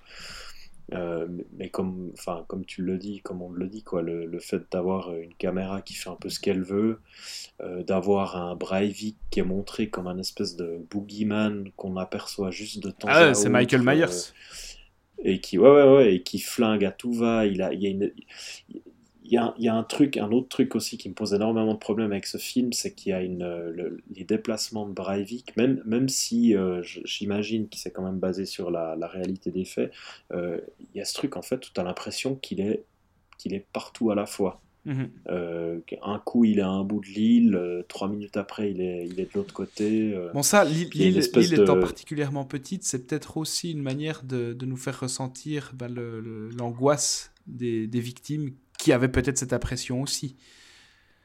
Alors, ouais, ça je l'ai bien compris, mais le, le- avec, avec le procédé de mise en scène qu'il utilise, puis la manière dont il montre Mm. Breivik, je crois qu'on le voit, sauf erreur, on le voit euh, à deux reprises, toujours de loin, toujours uniquement en silhouette. Et du coup, ben, c'est comme tu dis, on a l'impression de voir, euh, de voir Jason ou, euh, Michael Myers Avec une qui, M4. s- qui se rapproche. Ouais, voilà. Et euh, ce, qui, ce, qui rend, euh, ce qui rend le film complètement surréaliste, quoi. Ça, enfin, tu quittes complètement le, le, le drame, euh, le drame qui s'est passé pour rentrer dans un, dans un slasher mal branlé, quoi. Mhm. Puis d'ailleurs, au final, en fait, ouais, enfin, moi, je- moi, j'en arrive à un point où, où les personnages, j'en ai, ai même plus euh, grand-chose à carrer de, de qui que ce soit, parce que, parce que le- la manière dont il construit son film, en fait, on, on- on arrive, on arrive plus ou moins à anticiper ce qui va se passer, et puis on sait exactement où le, où le réalisateur nous mène. Et du coup, il y a même un truc un peu, euh, enfin, on, on- on en vient, il se retrouve dans une espèce de logique un peu perverse où, euh, où il te fait miroiter euh, Du- un vague du- espoir de, Ah ouais. de survie. Alors ça, c'est l'enfer. ouais. et tu, tu te retrouves à la fin sur un truc qui, qui est complètement cynique, et qui, enfin, ouais, ce qui, ce qui, ce qui fait qu'il y a vraiment, euh, on se retrouve avec un film qui est complètement problématique dans son procédé, Ouais. dans ce qu'il raconte, dans sa manière d'utiliser l'événement. euh, Ouais, complètement d'accord avec ça. Euh, T'es es censé être cramponné à ton siège en, en voyant ces personnages euh, tenter de survivre pendant deux heures, enfin une heure et demie, pour au final te servir une des fins les plus cyniques que j'ai jamais vues. Euh, limite sadique en fait avec les personnages qu'il a filmés jusque-là. mhm. Et je comprends absolument pas ce qui a justifié ce, ce choix-là, parce que les personnages qui suivent sont pas des sont pas inspirés de personnes réelles qui étaient sur l'île. Enfin, il n'a pas retracé le parcours d'une personne en particulier qui était sur l'île, donc rien ne l'obligeait à leur réserver ce sort à la fin du film. Et tu te dis mais pourquoi tu fais ça? Enfin c'est c'est vraiment insensé ce- cette fin. Donc ouais, moi je partage tout ce que tu as dit Non, sur puis- le film. Ouais, puis pour, alors pour appuyer encore le, cynisme du mec, c'est que ce, que- j'ai appris après coup, c'est que le, film a été tourné euh, quatre fois, euh, à, quatre jours d'intervalle, et, euh, chaque, chaque jour de tournage s'est fait vraisemblablement avec un chef-op différent. Et du coup, euh, du coup, le réal, euh, une fois que les quatre, euh, les quatre séquences, euh, enfin les quatre films du coup avaient été Mhm. tournés, il a retenu, il a retenu en fait euh, la séquence du, la plus, enfin il a retenu la plus belle séquence du, du, du chef-op qui a fait le meilleur boulot quoi. Donc, il y a encore un truc. Sympa euh, pour les trois autres. Ouais, et puis il y a, enfin, ça, me- ça me semble complètement invraisemblable de vouloir, euh, de vouloir mettre en concurrence des, euh, Mm. des, des, des chefs opérateurs, enfin des techniciens sur un sujet comme ça où tu devrais, euh, tu devrais, Bah, t'effacer derrière le sujet, euh, ouais. ouais, c'est ça, puis te préparer la moindre pour que ça soit, que ça soit le plus digne possible vu ce que tu racontes. Mm, quoi. mm. Ouais, je suis assez d'accord avec toi quand tu dis que c'est le film le plus problématique de, de notre liste. Pour le même événement, d'ailleurs, euh, Greengrass a fait un film hein, aussi euh, Netflix qui est sorti en 2018 qui s'appelle euh, 1 22 juillet ou 22 July, qui lui se concentre plutôt sur le procès de Breivik, euh, si je me souviens bien, mais qui est un des moins bons Greengrass à mon avis et qui est quand même meilleur que ce film-là. Même Ouais, s'il n'est pas du tout en, en plan séquence. Mais il m'avait passablement ennuyé aussi. Je trouvais ça très moralisateur, assez insupportable. Mais, mais c'est moins problématique que le film d'Eric Pope dont on vient de parler. Par contre, ce qui est marrant, c'est que Greengrass a, a fait un truc similaire euh, quand même pas mal d'années avant en faisant le United 93, Ouais, là, ouais. le, le vol 93, où, euh, où il s'attaquait au. Enfin, il parlait de l'avion qui s'est euh, qui écrasé nulle part le- euh, le 11 septembre. Ouais, c'est ça, qui s'était planté euh, dans des champs, je sais Mhm. plus où. Euh, du coup, il parlait d'un. Enfin, il n'y avait pas de plan séquence, mais il parlait d'un truc, euh, d'un truc similaire, puis c'était autrement plus, euh, plus fort et plus maîtrisé. Et plus ce- intelligent, hein. ce- plus intelligent que ce Utoya euh, 22 juillet. là. Ouais. Bon, comment vous voulez conclure sur, euh, sur cette petite thématique euh, du concours de bits à celui qui aura le, le plus long plan séquence? Bah, euh, du coup, le plus long plan, le plus long plan séquence, c'est Victoria, mais c'est aussi le film le plus mauvais. Tirez-en les conclusions que vous voulez. Ah non, le, euh, plan séquence, c'est un, outil qui est utile, euh, mais quand on fait un film entièrement en plan séquence, il faut avoir un sujet qui s'y prête. Et il y a peu de films qui arrivent. Euh, donc il y a L'Arche russe, pourquoi pas La corde de Hitchcock. Mais, au-delà de ça, c'est assez difficile de trouver des films qui justifient leur procédé de mise en scène. En fait, j'ai presque l'impression que les films qu'on retient, c'est des films qui sont nés de l'idée de ce que les réalisateurs ou les scénaristes voulaient raconter et que l'idée du plan séquence est venue plus tard. Possible. Je j'en sais rien, euh, je connais pas la généalogie de- des- des films en question, alors qu'on sent clairement, dans, par exemple avec 1917, que c'est l'inverse, que c'est l'idée de faire un film en plan séquence qui a conduit euh, tout le reste. Comme Victoria. Après, c'est, euh, c'est, c'est po- c'est possible que Hitchcock ait toujours voulu euh, se, se poser, Se relever- poser relever ce ce défi, défi, à ouais. lui-même. ouais. Euh, mais il a choisi un sujet qui s'y prêtait. mhm, mhm, Euh, contrairement, euh, contrairement aux autres réals. mhm. Pour conclure l'épisode, on va, euh, comme d'habitude, vous conseiller chacun une œuvre cinématographique ou autre qui fait à peu près l'actualité culturelle.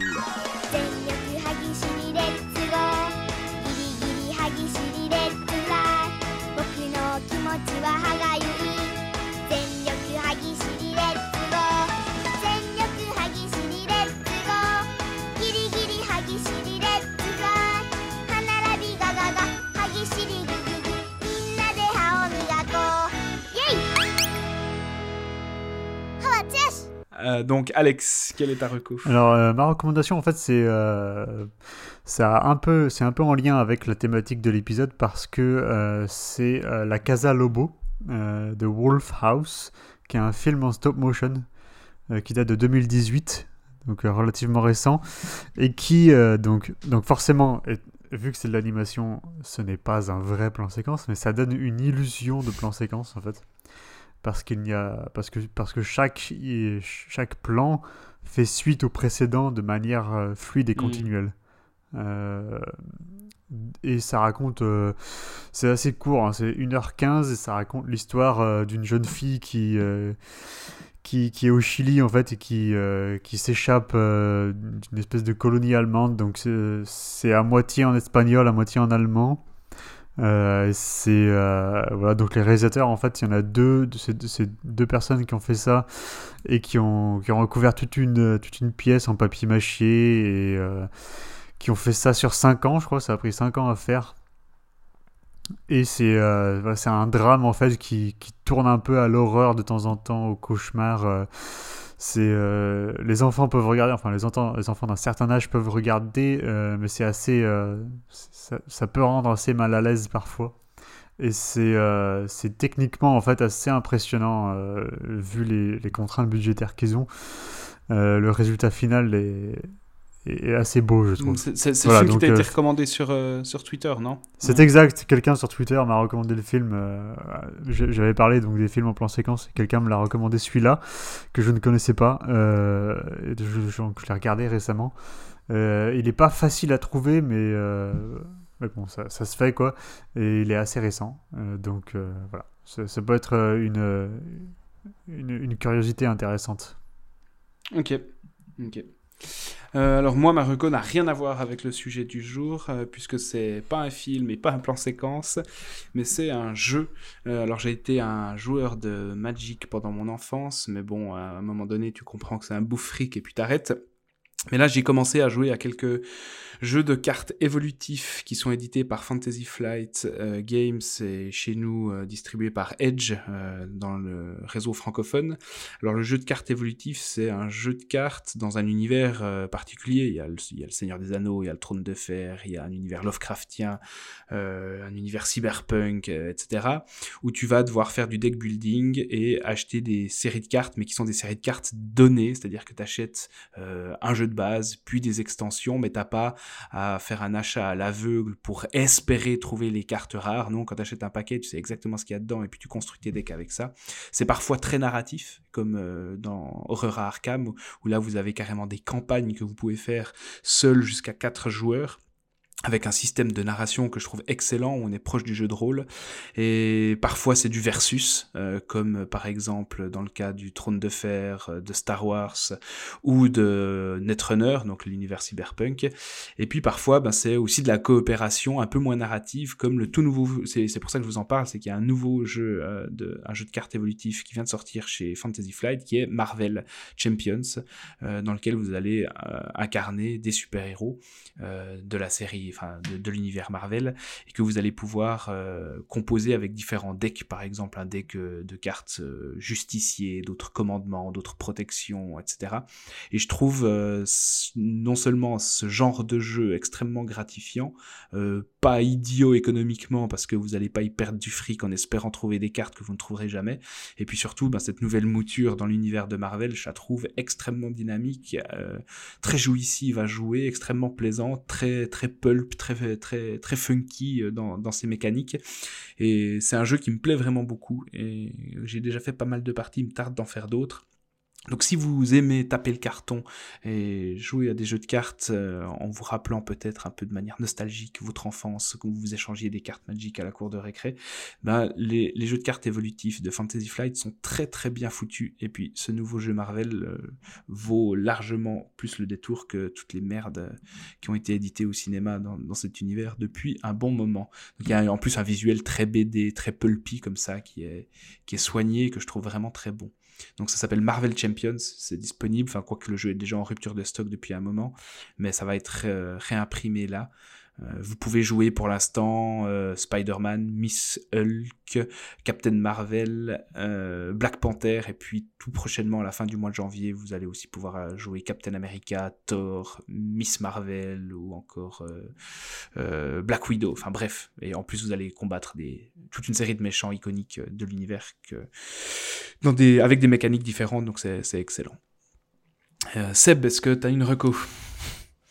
Oui, alors euh, j'aurais une reco euh, cinéma. Donc là, ça sort en, en, DVD euh, à la fin du mois, c'est euh, Bakurao, le nouveau film de Clever Mendonça, je sais pas comment on prononce, Clever Mendonça Filho qui avait réalisé euh, avant Aquarius. euh, Aquarius et euh, les bruits de récifs. Euh, Bakurao qui est sorti donc, euh, donc l'année passée et qui, avait, euh, qui a remporté euh, le, le prix du jury à Cannes, sauf erreur ex aequo avec Les Misérables. Mhm. Et qui parle, c'est un, c'est un espèce de film d'anticipation qui se, parle dans- qui se passe dans un petit village brésilien qui s'appelle justement Bacurau, euh, où on- on- comment dire, enfin le, le- village va, euh, va progressivement euh, disparaître euh, de la carte, va se retrouver sans eau, sans, sans électricité, enfin il va être coupé du monde sans qu'on comprenne vraiment pourquoi. Enfin, je vais pas révéler parce que ce serait vraiment gâcher la surprise, mais du coup, le, le, le, le film qui commence euh, presque comme un documentaire sur, euh, sur une région euh, rurale du Brésil va évoluer en espèce de. De western de de science-fiction. west- De western SF euh, d'une d'une violence complètement invraisemblable. Et, euh, Et. Enfin, et il y a Udokir, voilà. Et le film est complètement dans la continuité de, de Aquarius. Il joue un Brésilien euh, ou... Non, Non. pas du tout, non. Non, non, il joue un Allemand. Il joue un Allemand qui se fait traiter de sale nazi. Euh, Non, non, puis le film, Un rôle le film est original pour Edokir. C'est bien. Ouais, voilà, ouais. Il fait un salopard, étonnamment. Euh, non, mais le film est complètement dans la, continuité de Aquarius, où ça racontait euh, l'histoire d'une d'une vieille dame qui euh, qui voulait pas quitter son appartement, euh, qu'elle était, euh, enfin, qui était le, dernier appartement euh, habité d'un d'un immeuble que des promoteurs voulaient raser pour, euh, pour construire autre chose à la place. Là, on a de nouveau un peu le même, euh, le même genre d'histoire, euh, mais dans un, dans un cadre différent, Mhm. euh, où, le, où le, le réalisateur continue de parler du Brésil qui se fait, euh, qui, qui se fait un peu, euh, Qui se fait bouffer, attaquer, qui se fait bouffer de, de, de l'extérieur, de l'intérieur, et euh, qui va devoir euh, se défendre tant bien que mal pour, pour garder un minimum de dignité.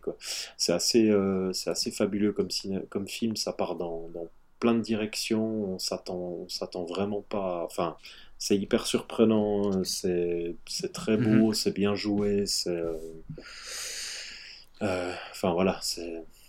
Pour C'est moi, très je- carpenterien. oui, alors en plus, il y a des références à Carpenter qui sont, euh, qui sont hyper marquées. Il utilise un morceau de, de Carpenter. euh, je Des crois Lost que- Sim de Carpenter. Ouais. Ouais, c'est ça. Puis il y a, je crois que l'école, euh, l'école du village s'appelle l'école John Carpenter, mais du coup en brésilien.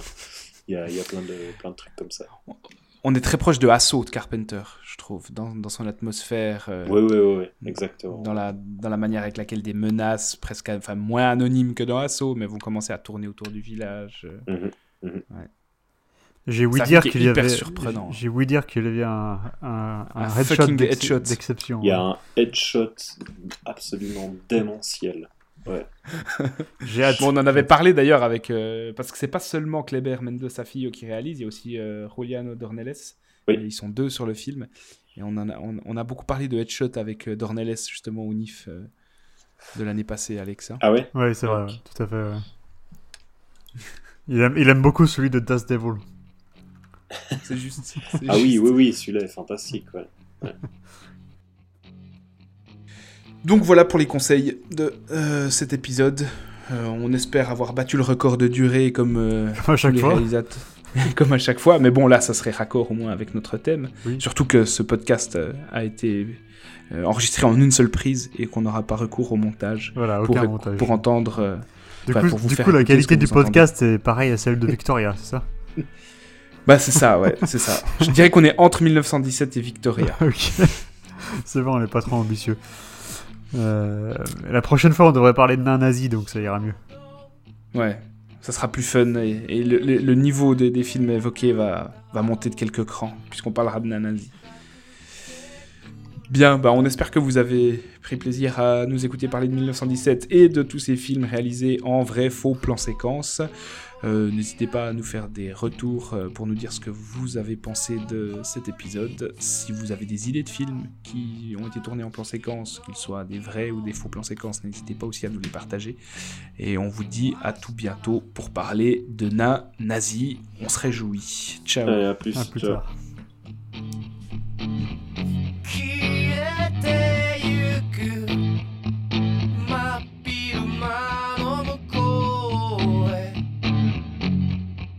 焼けつく存在笑いながら見てる冷たい空気 Parce que là, euh, ici, on est allé le voir le... On est allé le voir le premier soir. Je pense qu'on était, je sais pas, on devait être 15 dans la salle, quoi. Première, première séance du soir, c'était vide. 狂った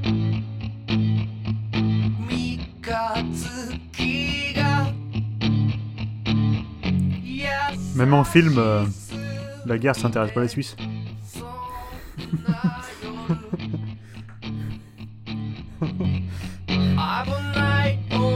危